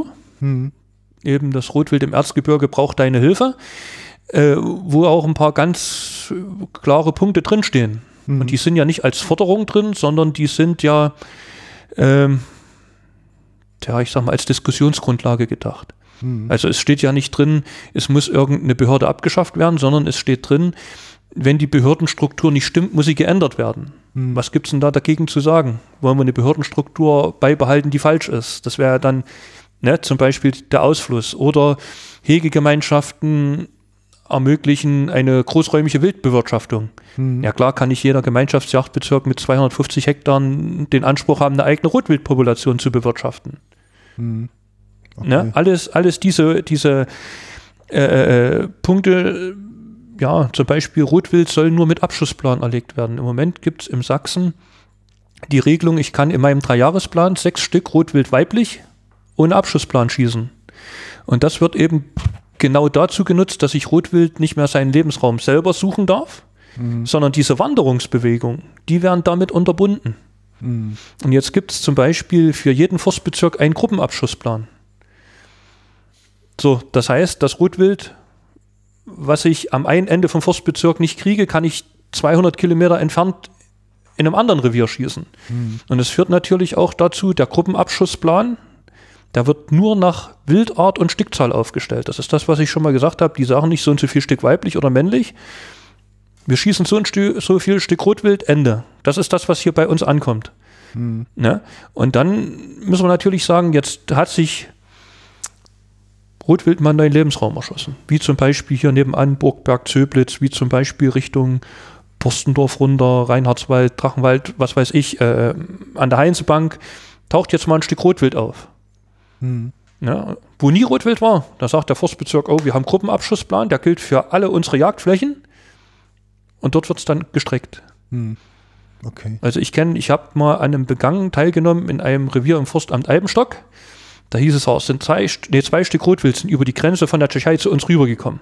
Da haben wir uns angestrengt, drei Tage haben wir gebraucht, da hatten wir sie. Mhm. Ja, und wenn dann, wir hatten ja schon drüber gesprochen, wenn dann propagiert wird, dass ich 60 Prozent meines Abschussplanes im Winter an Apfeldrester erfülle, und das wird noch als effektives Zeitregime bei der Jagd bezeichnet, da das muss man zumindest drüber reden können, sage ich mal vorsichtig. Also ich meine, wir, wir sind ja alle Jäger. Also das heißt, äh, wir haben am Ende des Tages erstmal kein Problem damit, so ein, so ein Leben zu nehmen ähm, und äh, Wildbrett samt Trophäe und, und äh, sonst wie zu verwerten. Das ist auch erstmal ja völlig okay und da, da besteht ja Übereinstimmung. Andersrum gibt's aber natürlich auch Methodiken, ähm, wo wir dann halt den unbestimmten Rechtsbegriff der Weitgerechtigkeit dran kleben. Und ähm, äh, ja, ich sag mal, du hast das Stichwort Apfeltrester gerade genannt äh, und auch diese Bewegungen und äh, Bewegungsjagden und das gehört ja zu den Dingen, äh, wo man mal fragen kann, sind die überhaupt noch äh, legal bis legitim? Ähm, und wenn ja, in welcher Ausprägung? Also eine Drückjagd kann man ja auch gut und man kann sie halt wirklich als Massaker inszenieren. Ähm, was konkret passiert denn? Was sind das für Maßnahmen, die durchgeführt werden und wo werden Grenzen überschritten, wenn sie denn überschritten werden? Naja, ich würde das ein bisschen anders äh, hinterfragen. Okay. Das Grundproblem ist immer, dass die Jagdaktivitäten sich nach dem Wildbestand richten müssen. Mhm. Und es ist zweifellos legitim, dass man äh, das Rotwild im Erzgebirge über eine Einzeljagd und über eine Treibjagd äh, erlegt. Mhm. Die Frage ist ja nur, wie intensiv. Okay. Und äh, die Strukturen sind ja auch so, äh, zumindest beim Staatsbetrieb Sachsenforst und bestimmt auch in einzelnen äh, Gemeinschaftsbezirken, dass dort hohe Strecken prämiert werden. Mhm. Also im Sachsenforst ist es so, wer als äh, Jagdberechtigungsscheininhaber 25 Stücken großfressende Wildart erlegt, hat davon einen finanziellen Vorteil. Mhm. Der wohl so aussieht, dass der, der Jagdberechtigungsschein für das kommende Jahr äh, so gut wie kein Geld mehr kostet. Okay. So, also das wird dermaßen forciert. Nach dem Grundsatz, alles was braun ist, wird erlegt und mein Jagdherr schüttelt mir die Hand und sagt, Weidmannshell und nächstes Jahr kannst du wieder gehen ohne Geld. Mhm. So, das sind natürlich Instrumentarien, äh, die weit ab von jeglicher Weitgerechtigkeit sind. Mhm. Und wenn ich einen realen Abschlussplan habe, und das ist der, das eigentliche Problem, wenn ich einen realen Abschlussplan habe, zum Beispiel beim Rotwild, und meine Jagdstrategie stimmt und ich das Wild als Partner und Teil der Natur begreife, dann habe ich den Abschlussplan Ende des Jahres erfüllt. Hm. Dann muss ich nicht im Winter jagen. Und dann habe ich automatisch viele Probleme schon von vornherein gelöst. Hm dass ich nicht so viel Wildschäden habe. Ich kann natürlich nicht als Jäger jeden zweiten Tag zur Jagd gehen mhm. und muss dann sagen, im Januar erledigt. Mhm. Geht nicht mehr. Wir haben einen Plan erfüllt und jetzt ist Winter. Das muss ich dem auch sagen und wollen, selber wollen. Aber wenn ich den Jagdbeschein, äh, Jagdberechtigungsscheininhaber äh, verkaufe, du kannst zur Jagd gehen und je mehr du wild schießt, umso besser ist das für uns und für dich auch dann forciere ich natürlich das Schießertum. Und hm. das wollen wir nicht. Das ist aber an der Tagesordnung. Vielleicht nicht in jedem Revier, aber in vielen. Und dieser Gedanke muss weg. Mhm. Und deshalb ist das Forschungsprojekt Wildbestandsermittlung und Höhe des Abschlussplanes äh, ganz, ganz wichtig. Und wir wissen doch alle, dass zum Beispiel beim Rotwild wir mindestens zwei Stück Rotwild auf 100 Hektar brauchen, damit der Bestand reproduktionsfähig ist oder bleibt. So, und wenn man das nicht hat, dann habe ich natürlich Regionen, wo kein Rotwild mehr ist. Und da Rotwild Rudelwild ist, der Carsten Bergner hat es vorhin schon gesagt, ich habe immer eine gewisse Konzentration. Das letzte Rudel wird fünf, sechs, sieben Stück sein, äh, umfassen. Hm. Und deshalb muss ich hier anders denken. Und ich muss natürlich auch erwarten, dass, dass der Partner oder die Gegenseite ähnlich sieht. Es gibt da sicherlich Möglichkeiten der Variation. Revierseitig ist das verschieden, Aber ich muss dieses Grundproblem muss ich verstehen und begreifen hm. und muss danach handeln.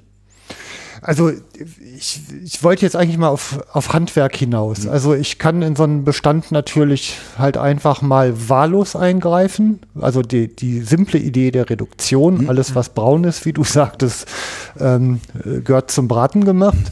Oder ich kann es halt eben auch sehr gezielt in Altersklassen äh, unter Berücksichtigung von Sozialstrukturen tun. Und ich sag mal, wenn ich jetzt bei Rotwild zum Beispiel am Ende äh, keine laute Brumpf mehr habe, weil schlichtweg kein Gegner mehr da mhm. ist, den es anzubrüllen gilt, ja, dann habe ich wahrscheinlich übertrieben. Also so würde ich es jetzt aus meinem Selbstverständnis als Jäger heraus betrachten. Und dieses, dieses Feingefühl mit sanften Fingerspitzen am Lebensraum, an den Tieren, an ihren Bewegungen dran zu sein, ist ja eigentlich etwas, äh, das, was den Maßstab bildet, an, an dem sich ja auch jeder als Jäger messen lassen muss. Und ähm, es gibt ja nun mal einen Unterschied im Handwerk zwischen denen, die wirklich Jäger sind und denen, die einen Jagdschein erworben haben und eine Jägerprüfung bestanden haben, um halt ja in irgendeiner Form ihre Hinrichtungen zu betreiben. Ne? Und deshalb mal die, eben die konkrete Frage. Also ich kann mal, wenn ich bei Drückjagden irgendwie 50 hochläufige Hunde schnalle, mhm. dann ist das sicherlich ähm, nicht mehr in dem, was man als Jäger im Geltungsbereich sieht. Ähm, das Thema mit den Apfeltrester, äh, Lok, das sind ja Kirrungen letztendlich, also woanders halt hoch verpönt, überhaupt noch Trester in den Wald zu fahren, äh, gehört zu den Dingen, die zumindest hinterfragbar sind. Die treffen ja auch nicht nur das Rotwild, das trifft ja vor allem auch Rehwild zum Beispiel. Ähm, solche Dinge dann, in, ich sag mal, wie du schon vorhin angesprochen hast, die, wenn der Stoffwechsel sich auf den Ruhezustand der nahrungsarmen Zeit umgestellt hat, dann überhaupt noch mit Bewegungsjagden reinzugehen, äh, ist wahrscheinlich fraglich. Oder Drückjagden rund um Rumpfplätze abzuhalten ja. mit irgendwie an die 100 Schützen ist vielleicht auch nicht mehr ganz okay. Also deshalb mal die Frage nach den konkreten Dingen. Vielleicht habe ich jetzt auch schon alles aufgezählt, aber. Ja, ist, du, du triffst das ja. schon ziemlich richtig. Also die Hegegemeinschaft hat zum Beispiel äh, das auch selber bei der Jagdbehörde zum, zur Anzeige gebracht, dass hier in einem Revier Ende Oktober ein Traktoranhänger voll Apfelreste ausgebracht worden ist. Da lag richtig an der Fütterung, lag dort 14 Tage. Und ein paar Tage vor der Drückjagd, die man in dem Gebiet gemacht hat, nachdem sich das Wild dort konzentriert hatte, hat man schnell den Apfeltrester eingegraben mhm. und hat dort eine Riesenjagd gemacht, hat äh, noch dazu die Presse eingeladen und hat der Presse gezeigen wollen, wie vorbildlich man dort eben jagt. Das sind eben so eine Sachen, oder wenn es eben Försterkollegen gibt, die ihren BG-Scheininhabern sagen, also hör mal zu, wenn du auf Rotwild schießt, das muss nicht breit stehen und kommt dann zurück an den Streckenplatz und haben ein Alttier von hinten nach vorne durchgeschossen. Ach, und kommt dann äh, mit dem schönen Spruch, das bisschen Grüne können wir schon rauskratzen. Das sind, äh, ich meine, gut, dem Alttier wird es egal gewesen sein, tot ist tot, aber das ist so ein bisschen die, ja, auch der, der jagdethische Anspruch schon mhm. alleine. Und dann muss man eben sagen, wenn mehr Alttiere als Kälber auf dem Streckenplatz liegen, bei so einer Drückjagd, dann kann man zwar davon ausgehen, dass selbstverständlich ähm, im Vorfeld schon mal ein paar Kälber geschossen sein können, mhm. aber bestimmt nicht in diesem Umfang. Und wenn es dann äh, große Jagden gibt, äh, wie du schon sagst, an Prumpfplätzen, äh, wo die Prumpfplätze mit Drückjagdständen umstellt werden, mit überlappenden Schusssektoren und äh, man fängt dort an, dort eben aufzuräumen, dann musst du dir das so vorstellen, als wenn du irgendwo in Kanada, wenn die Lachse aufsteigen, ein Stellennetz in die Flussmündung stellst, hm. nimmst die ganzen Lachse raus. Ja. Dann, wenn du das ein paar Jahre gemacht hast, dann wunderst du dich auf einmal, warum keine Lachse mehr da sind. Selbstverständlich wirst du die ersten drei Jahre immer wieder Lachse fangen, aber irgendwann bricht es eben schlagartig zusammen. Hm. Und wenn man sieht, dass eben dieser Leiter des Kompetenzzentrums Eisenhower in einem Vortrag fordert, dass im ganzen Erzgebirge, vom Vogtland bis hinter in die sächsische Schweiz, noch 500 Stück Rotwild existieren sollen und nicht mhm. mehr. Und jetzt sage ich mal, bei unseren Verhältnissen hier ist die Hälfte davon doch mit einem tschechischen Nummernschild unterwegs, weil die über die Grenze rüberkommen im Winter. Mhm. Dann reden wir hier von Bestandeszielgrößen, die als Population genetisch garantiert nicht mehr lebensfähig sind. Also wir haben es im Tarander Wald, Extrembeispiel, wird verschrien als waldbaulicher Leuchtturm in Sachsen. Mhm. Dort hat die TU eine Wildzählung gemacht. Äh, die hat ergeben, es sind noch 18 oder 19 Stück Rotwild da. Mhm. Und der dortige Forstbezirk hat gleich mal einen Abschlussplan eingereicht mit 24 Stück. Okay.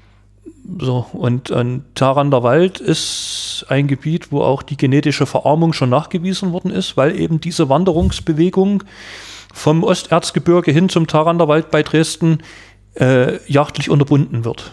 Mhm. Und das sind eben Sachen, wo wir dann sagen, okay, äh, wenn das so ist, genetische Verarmung kann ja nun nicht sein und Wanderungsbewegungen oder ja, per Trittsteinen Biotope zu vernetzen, äh, machen wir ja für andere Wildarten auch. Dann wollen wir das fürs Rotwild auch tun. Und da müssen wir dann eben was ändern. Also das neue Jagdgesetz hatte ja ein Forschungsprojekt zu den Lebensräumen, Wildtierlebensräumen von Professor Herzog zugrunde. Hm. Gerd, wir waren dort zur hm. Eröffnung hm. zu Workshops, ich weiß nicht, wie oft wir in Dresden waren. Äh, und der damalige Landwirtschaftsminister Kupfer hat versprochen, dass wir die Ergebnisse dieses Lebensraumprojektes bei der Novellierung des sächsischen Jagdgesetzes umsetzen werden. Mhm. Und dann kamen dort offensichtlich Ergebnisse raus, die nicht so richtig geschmeckt haben, dann ist das Ding in der Schublade verschwunden. Mhm. Das wurde so gut wie nichts umgesetzt. Oder es wurden nur Teile umgesetzt und wenn man nur Teile umsetzt, muss man sich ja nicht äh, wundern. Ich sag mal, wenn ich in Getriebe nur zwei Zahnräder reinmache statt drei, irgendwo knirscht es mal. Mhm. Das ist, glaube ich, das, was jetzt passiert, wo man wenn man das will, bestimmt ein paar Stellschrauben drehen kann. Muss nicht eine Gesetzesänderung sein, kann man einfach über Verordnung machen. Hm. Ne? Also da ließe sich schon viel bewegen, aber wie gesagt, der Wille dazu muss da sein. Und wir müssen dann eben auch mal dazu kommen, dass man sagt, das Rotwild mal einen Baum schält. Hm. Das ist eine normale Lebensäußerung dieser Wildart. Und ich muss das Wild dann auch mal als Standortsfaktor begreifen. Ich muss sagen, gut, hier habe ich Rotwild. Na, ich meine, die Abschüsse, die ich verkaufe, das Geld nehme ich da auch mit. Ja, da muss ich diese Lebensäußerung mal auch in Kauf nehmen. Und als Förster, wenn ich eine klatschnasse Fläche habe, dann weiß jeder, der von der Schule kommt, da kannst du keine Fichte hinpflanzen, da musst du alle hinpflanzen. Hm. So, das ist so diese, dieser Standort. Und dann muss ich eben Rotwild auch als Standortsfaktor nehmen. Und ohne jetzt diese unsiedliche Diskussion mit dem Wolf loszutreten, aber wir müssen schon auch sagen, wir wollen doch unsere Wildarten mal gleich behandeln. Hm. Und es gibt eben diese eine Wildart, die darf sich ungehindert ausbreiten, wo auch hm. immer sie will, wird nicht eingedämmt. Die kann Schäden machen, so viel wie sie will. Die bezahlt der Freistaat, ohne mit der Achse oder mit der Schulter zu zucken. Da werden Zäune finanziert, zu 80 Prozent, glaube ich, äh, vom Freistaat, zu 20 Prozent zu irgendeiner Stiftung, wo das Geld herkommt für die Schafhalter. Hm. Also sprich Schadensabwehr. Ja, ne? und bei unserer größten freilebenden Schalenwildart, die darf sich nicht ausbreiten oder selber ihren Lebensraum suchen.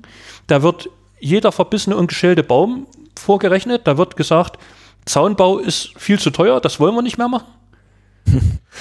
Also ähm, was jetzt der verbissene Totholzanteil, der wird äh, anderenorts sogar gefordert, ja, aus Biodiversitätsgründen. Und ich meine, das Rotwild ist ja dann mit seiner, mit seinen Schälaktivitäten, die hier und da mal sicher vorkommen, auch wenn es äh, ideal bewirtschaftet wird, ähm, der Teil, der gerade diesen Totholzanteil ja sogar herstellt. Ja, also es ist ähm, an verschiedenen Stellen muss man ja auch mal gucken, welche Argumente in welche Richtung ziehen. Ähm, was mich an der Stelle aber einfach auch noch mal bewegt, das ist ähm, jetzt mal innerhalb der, der Jägerzunft. Ähm, wir sind natürlich jetzt einfach mal diejenigen, die äh, Leben und Tod in der Hand haben und an der Stelle halt auch gestaltend eingreifen. Äh, was sind denn das für Leute, die an dieser Art Bewegungsjagden teilnehmen? Also ich sag mal, da kommt einem doch auch das kalte Grauen. Es scheint doch offensichtlich ausreichend Leute zu geben, die sich dafür hergeben das hat weniger mit Hergeben zu tun. Also wir merken das bei der jetzt laufenden Petition. Mhm. Ne? Äh, ist hochinteressant, weil da kannst du dir einschreiben, warum habe ich diese Petition gezeichnet. Da unterschreiben Leute, zum Beispiel aus Hamburg, die haben dort an so einer Drückjagd teilgenommen. Und der, der schreibt richtig, weil ich erlebt habe, wie ein zusammener zusammengeschossener Rotwildbestand aussieht, so er denn überhaupt noch vorkommt und mit welchen Sachen hier gejagt worden ist. Also das schreiben ja die Jagdgäste selber. Ja. Und dann muss ich natürlich sagen, ist es so, dass selbstverständlich ähm, der Wald, nicht nur Sachsenforst, sondern der Wald im Allgemeinen im Erzgebirge ein Wirtschaftsfaktor ist. Hm. Und die Leute natürlich, wenn du da in die Petition guckst, viele nutzen die Möglichkeit, dort anonym zu unterschreiben. Ja. Warum? Weil die selbstverständlich abhängig sind. Da müssen sie, wenn sie in ihr Jagdgebiet wollen, durch ein anderes Jagdgebiet durchfahren. Da brauchen die Feuerholz. Hm. Da haben die vielleicht einen kleinen Forstbetrieb und brauchen Aufträge, Holzeinschlag, Pflanzung, sonst was. Da ist vielleicht irgendjemand äh, aus der Familie dort angestellt. Mhm. Okay. Ne? Und äh, das ist schon, das ist schon äh, echt ein, ja, ein Ding, wo ich sage, hm, mir fällt zum Beispiel auf, dass viele Frauen die Petition zeichnen, aber die Männer nicht. Warum ist das so?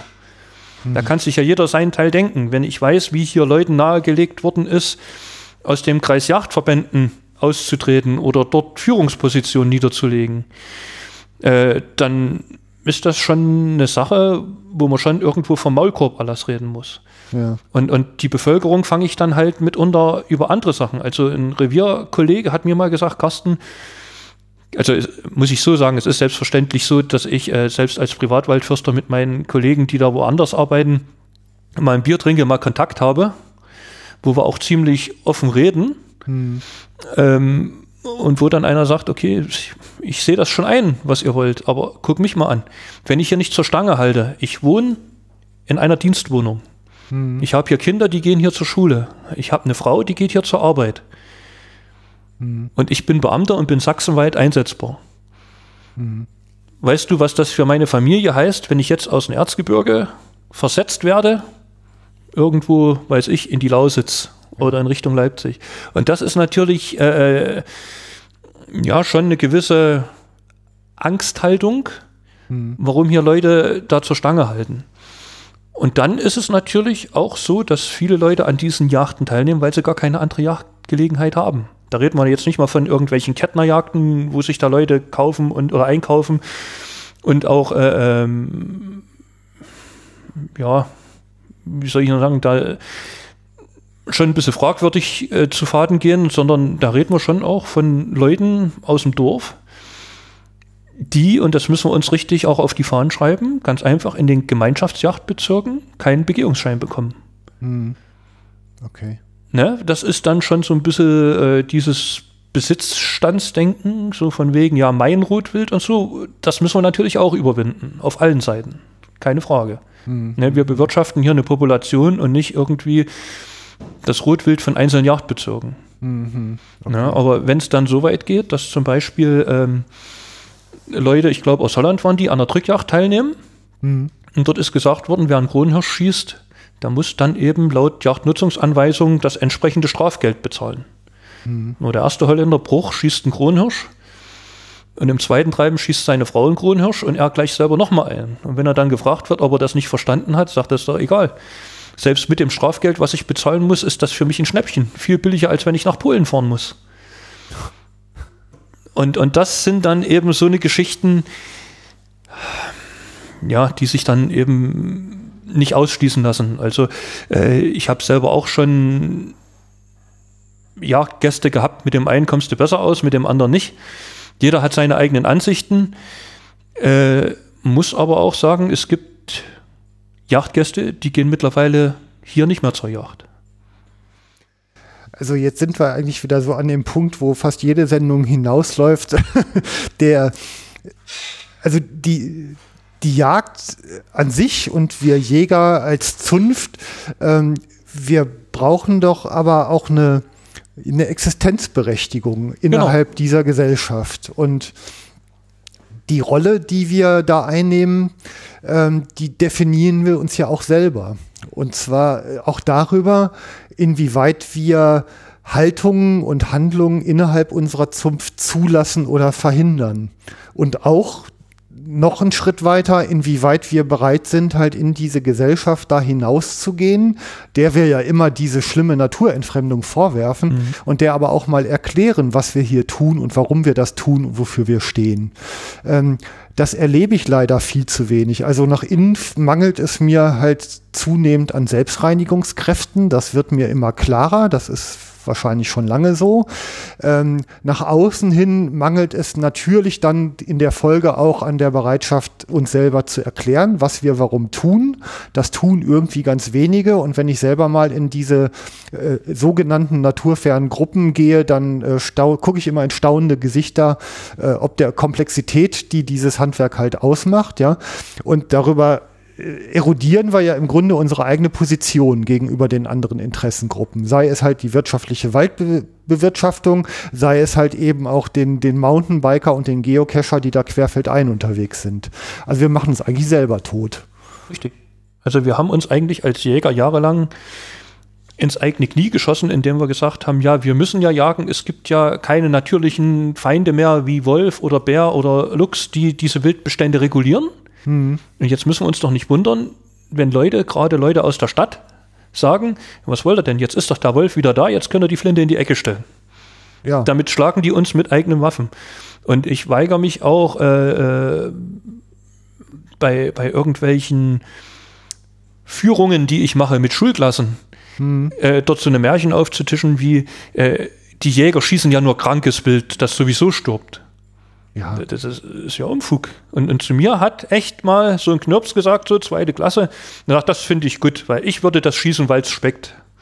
Hm. Ja, und das ist es. Wir, wir produzieren ja. ja eigentlich ein ganz hochwertiges Lebensmittel, ne? naturnah, wie wie eigentlich sonst selten was, wenn du dir überlegst, was jetzt mit den Hühnereiern losgeht, aufgrund dieser, dieser Vogelgrippe.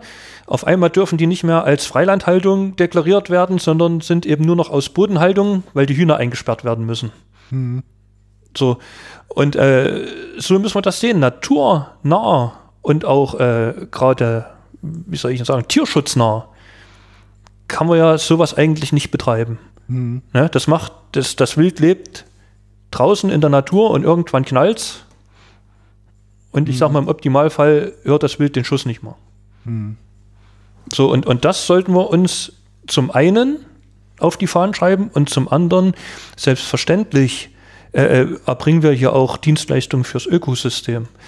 Selbstverständlich gehört zur Jagd nicht nur das Schießen, sondern eben auch diese Alternativvarianten, weil Wild nicht mehr in bestimmte Lebensräume gehen kann, wie Fütterung.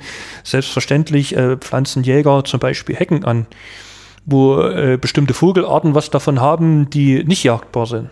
Hm. Äh, selbstverständlich greifen wir auch regulierend in Bestände ein. Ne? Hm. Und das ist ja der Ansatz, wo wir aber sagen müssen, dann kann das ja aber nicht konzeptlos sein, sondern es muss abgestimmt sein. Und zwar mit allen abgestimmt sein. Mhm. So, und das müssen wir logischerweise eigentlich viel mehr in die Öffentlichkeit tragen. Und wenn du dir mal überlegst, äh, mich macht das immer betroffen so, wenn du so in Chemnitz wohnst, da in so einem Neubaublock, in so einem Arbeiterschließfach, guckst von einer Betonwand auf die andere, na klar geht dir da durch den Kopf und sagst, jetzt musst du was für die Umwelt tun. Und dann machen die Leute vielleicht aus einem guten Gedanken raus das Falsche.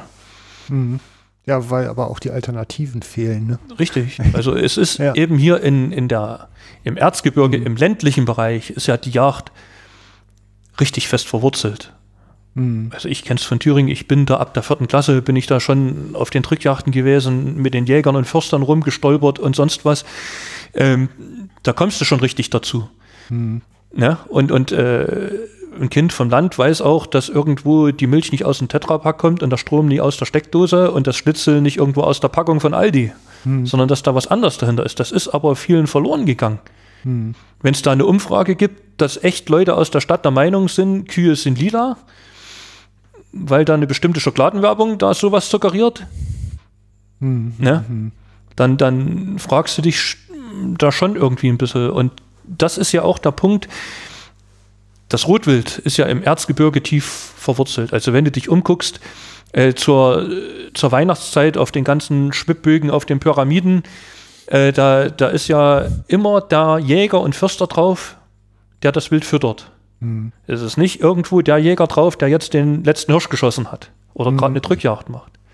Und wenn du dich umguckst, es steht überall mal hier so ein geschnitzter Hirsch, es hängt ein Hirschgeweih inne oder außen am Wald, es gibt irgendwelche Bilder mit Wildmotiven. Also die ländliche Bevölkerung, die steht da schon richtig dahinter.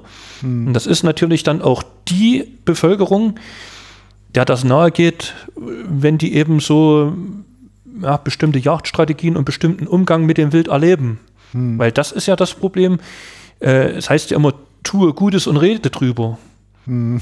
Und meistens spricht sich aber nur das rum, was mal schiefgegangen ist.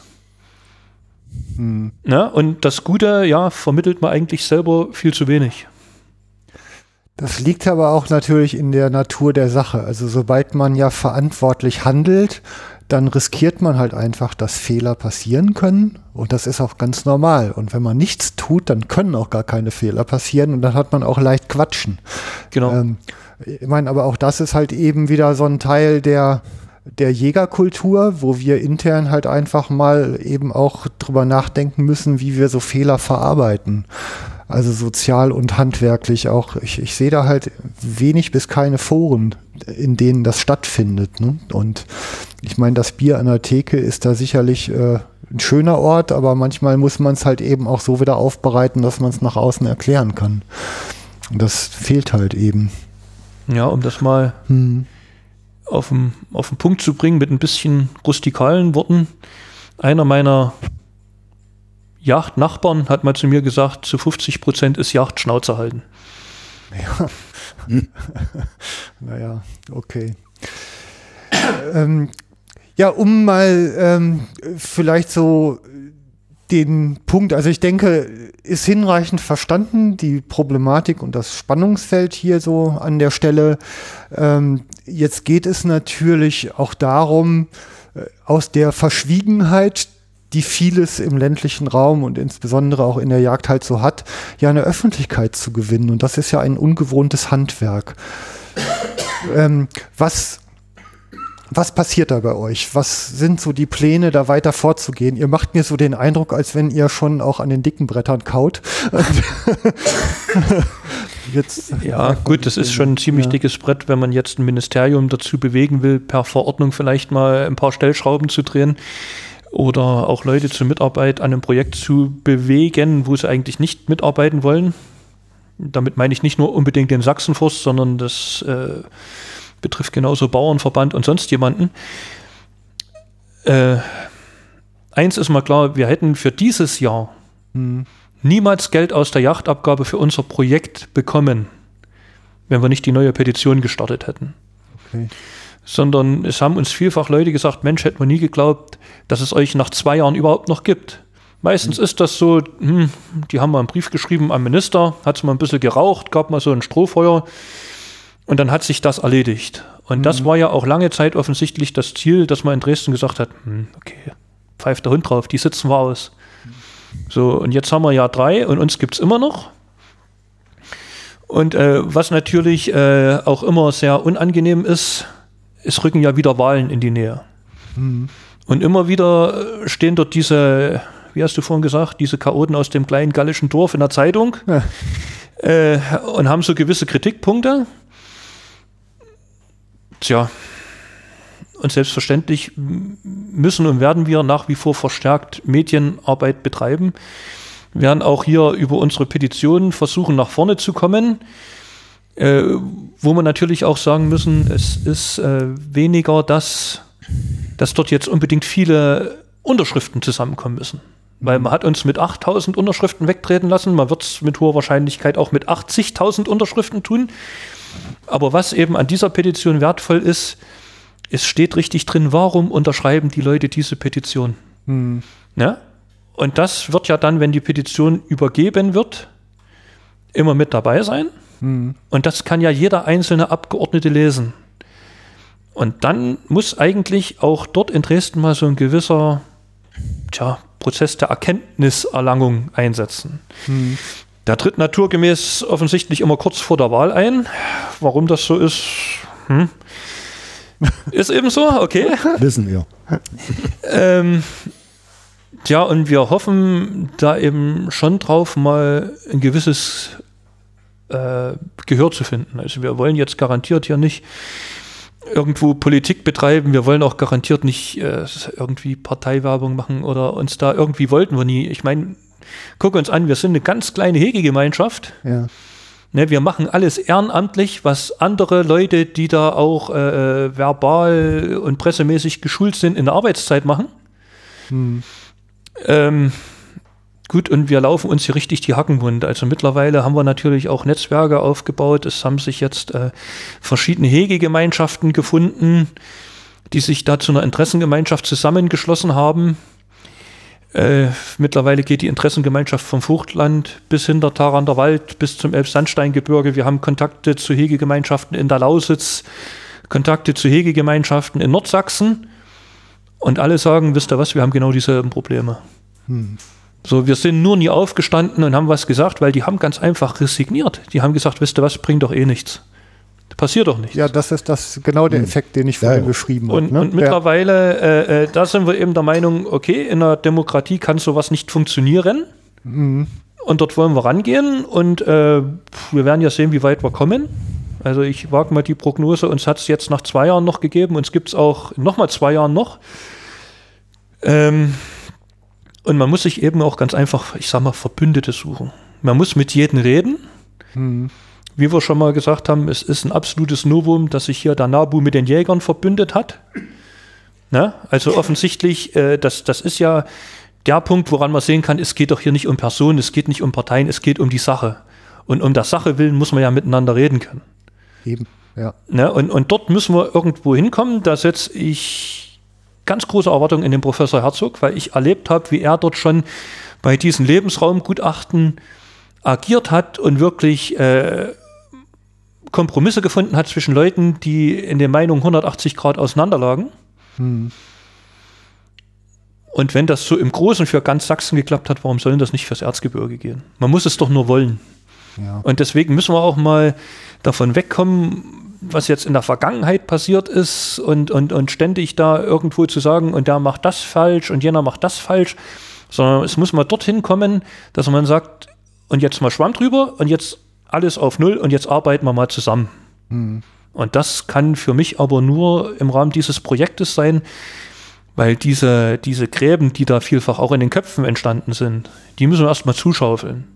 Mhm. Und diese Gräben sind ja nicht ausgehoben worden in den letzten zwei, drei Jahren, die sind ja über 20 Jahre ausgehoben worden. Ja. Ja. ja und das wird schon eine Weile dauern, bis da auch gewisse äh, Vertrauensverhältnisse wiederhergestellt worden sind, keine Frage. Aber es ist ja so wie in einer Partnerschaft auch. Also es rappelt mal und so ein Gewitter reinigt die Luft. Hm. Und dann muss es eben mal weitergehen.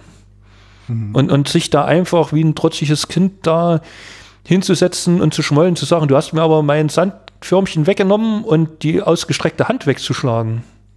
Ja. Das mhm. ist eigentlich das, wo ich sage, das darf nicht sein. Mhm. Okay. Ich ja. darf vielleicht immer noch ergänzen, dass ja. wir darauf setzen, äh, es gibt ja seit, seit dem Oktober ein neues Präsidium im Landesjagdverband. Mhm. Und der Landesjagdverband hat ja in der Vergangenheit uns in der Richtung überhaupt nicht unterstützt. Mhm. Okay. Die Präsidenten waren alle regierungsfreundlich. Äh, weil sie aus dem Beamtenumfeld gekommen sind ja. und äh, haben äh, mehr Wert gelegt auf einen guten Kontakt zum Minister als äh, die Interessenvertretung der Mitglieder vorzunehmen. Und äh, jetzt stehen wir eng im Kontakt mit dem neuen Präsidium des Landesfachverbandes Verbandes und äh, erhoffen uns natürlich draußen, die ersten Anzeichen sind da, dass, der, äh, das Präsidium uns in der Richtung mehr unterstützt als vorher. Mhm ohne jetzt äh, konkrete Dinge nennen zu können. Wir stehen in Verbindung, wir stehen in Verhandlungen und hoffen natürlich, dass der Landesfachverband die Jägerschaft in Sachsen mhm. insgesamt mehr mobilisiert, auch hier uns zu unterstützen. Okay. Das ist das, das, ist das große Thema. Ja. Ähm, ja, Jagdverbände sind ja teils als Naturschutzverbände hm. anerkannt, im größten Teil sogar. Ne? Hm. Ähm, eigentlich betreiben sie ja auch Tierschutz. Also wir, wir Jäger tun das ja mhm. ähm, an verschiedenen Stellen, auch wenn es eben mit aus dem Leben nehmen zu tun hat. Äh, Gibt es denn da jetzt schon konkrete Ansätze? Also konkretisiert sich das irgendwie, dass diese Unterstützung spürbar wird? Ja, äh, wir haben demnächst wieder einen Kontakt mit dem Präsidium und es soll eine Arbeitsgruppe gebildet werden, wo äh, die Details aus unserem Anliegen dem Landesjagdverband nahegebracht werden und dass sie natürlich dort auch äh, auf ihrer Ebene den staatlichen Stellen gegenüber gewisse Forderungen oder Unterstützung signalisieren. Ne? Mhm. Weil ja äh, in der Jägerschaft ist das ja so, die Jägerschaft ist ja leider äh, vom Durchschnittsalter sehr hoch. Das wird deutschlandweit so sein. Es gibt eine Statistik, wo der Durchschnittsjäger wohl in Sachsen 59 oder 60 ist. Und äh, so ist es auch in den Jagdverbänden und ja. auch in den Kreisjagdverbänden so, dass die, äh, die das Sagen dort haben, äh, meistens im Ruhestand sind und natürlich auch die Aktivitäten entsprechend äh, groß sind. Und bis jetzt war es immer so, dass äh, in Dresden der Landesjagdverband wenig Kontakt hatte zur Basis, also zu den einzelnen Jägern und wusste auch nicht so richtig, was der wollte und was er sich vorstellt. Und deshalb äh, war auch, waren die Initiativen der Basis relativ bescheiden. Ja. Und das soll sich nun wohl jetzt ändern und wir forcieren das auch. Und äh, eigentümlicherweise war es ja so, dass besonders die Kreisjagdverbände aus unserem Gebiet der Hege-Gemeinschaft uns zum großen Teil unterstützt haben. Ja. Ne? Aber es war alles so ein bisschen schwammig und naja, der Vorstand und der eine sagt, naja, das kann man doch nicht machen. Und äh, also es muss da leidenschaftliche Leute geben, die das dort entsprechend vortragen und die das entsprechend untermauern. Und äh, das bedarf natürlich auch, dass die da entsprechende Informationen kriegen. Mhm. Also was Überalterung äh, angeht, mhm. das ist vielleicht, äh, wenn die Naturverjüngung nicht hochkommt, gibt es vielleicht zu viel Verbiss. Ne? ja, ja weiß. ich hatte noch, äh, möchte da noch in dem Zusammenhang eins ergänzen. Äh, ich bin seit 92 in der Jagdausbildung tätig. Ja. Ne? Also der Zwickauer Jägerverein, der damit hier nichts zu tun hat, organisiert äh, Vorbereitungslehrgänge für die Jägerprüfung. Mhm. So, und wir haben schon 700 Jäger, Jungjäger von 20 bis 50, 60 äh, in die Jägergeschaft äh, überführt als Jäger, als Ausgebildeter. Und äh, es gibt eine ganze Menge gutes Potenzial mhm. unter den Jungen, die was machen würden, die Verantwortung übernehmen würden, die auch kämpfen würden in der Öffentlichkeit. Aber die haben meistens wenig Möglichkeiten der Betätigung, weil die Verantwortung äh, bei den Älteren liegt, mhm. die die Reviere haben. Mhm. So, und hier gilt es auf alle Fälle darum, auch diese Unterstützung zu organisieren, dass die Jägerschaft Bescheid weiß und äh, dass auch, weil die Jungen sind oder die Jüngeren sind auf alle Fälle verantwortlich, dass jagdliche Probleme, die jetzt alle besprochen worden sind, mhm. der Nichtjäger erfährt mhm. auch der Städter erfährt. So, und äh, wenn ich an meine Kindheit denke, wir haben in der Schule Biologie gehabt, naturnahe Biologie. Mhm. Heute gibt es Naturschutz, der einseitig ausgebildet ist, mhm. der real, oftmals realitätsfremd ist. Dann kommt die Erziehung der Kinder dazu. Mein Kind, Blut, Gottes Willen, ja nicht. Und Jagd wird ja automatisch mit Blut in Verbindung gebracht. Fleisch, Blut, Töten, Schmerz. So, das ist ja alles Teil der Existenz, ne? Weil die ganze ja. Thematik falsch dargestellt wird oder überhaupt nicht dargestellt wird. Mhm. Der Wolf, der ein Reh hetzt, das Reh erleidet viel mehr Schmerzen als durch den Kugelschuss. Mhm. In der Regel. Ne? Aber das wird nicht demonisiert. Ja. Ne? Und das ist, und hier gibt es eine ganze Menge Wissensdefizite bei den Eltern und die Eltern, die sind ja nicht in der Lage, dem Kind die, die reale Natur zu erklären. Es gibt die vergiftete Natur und es gibt die Naturschutzgebiete, wo der Ranger dann ja.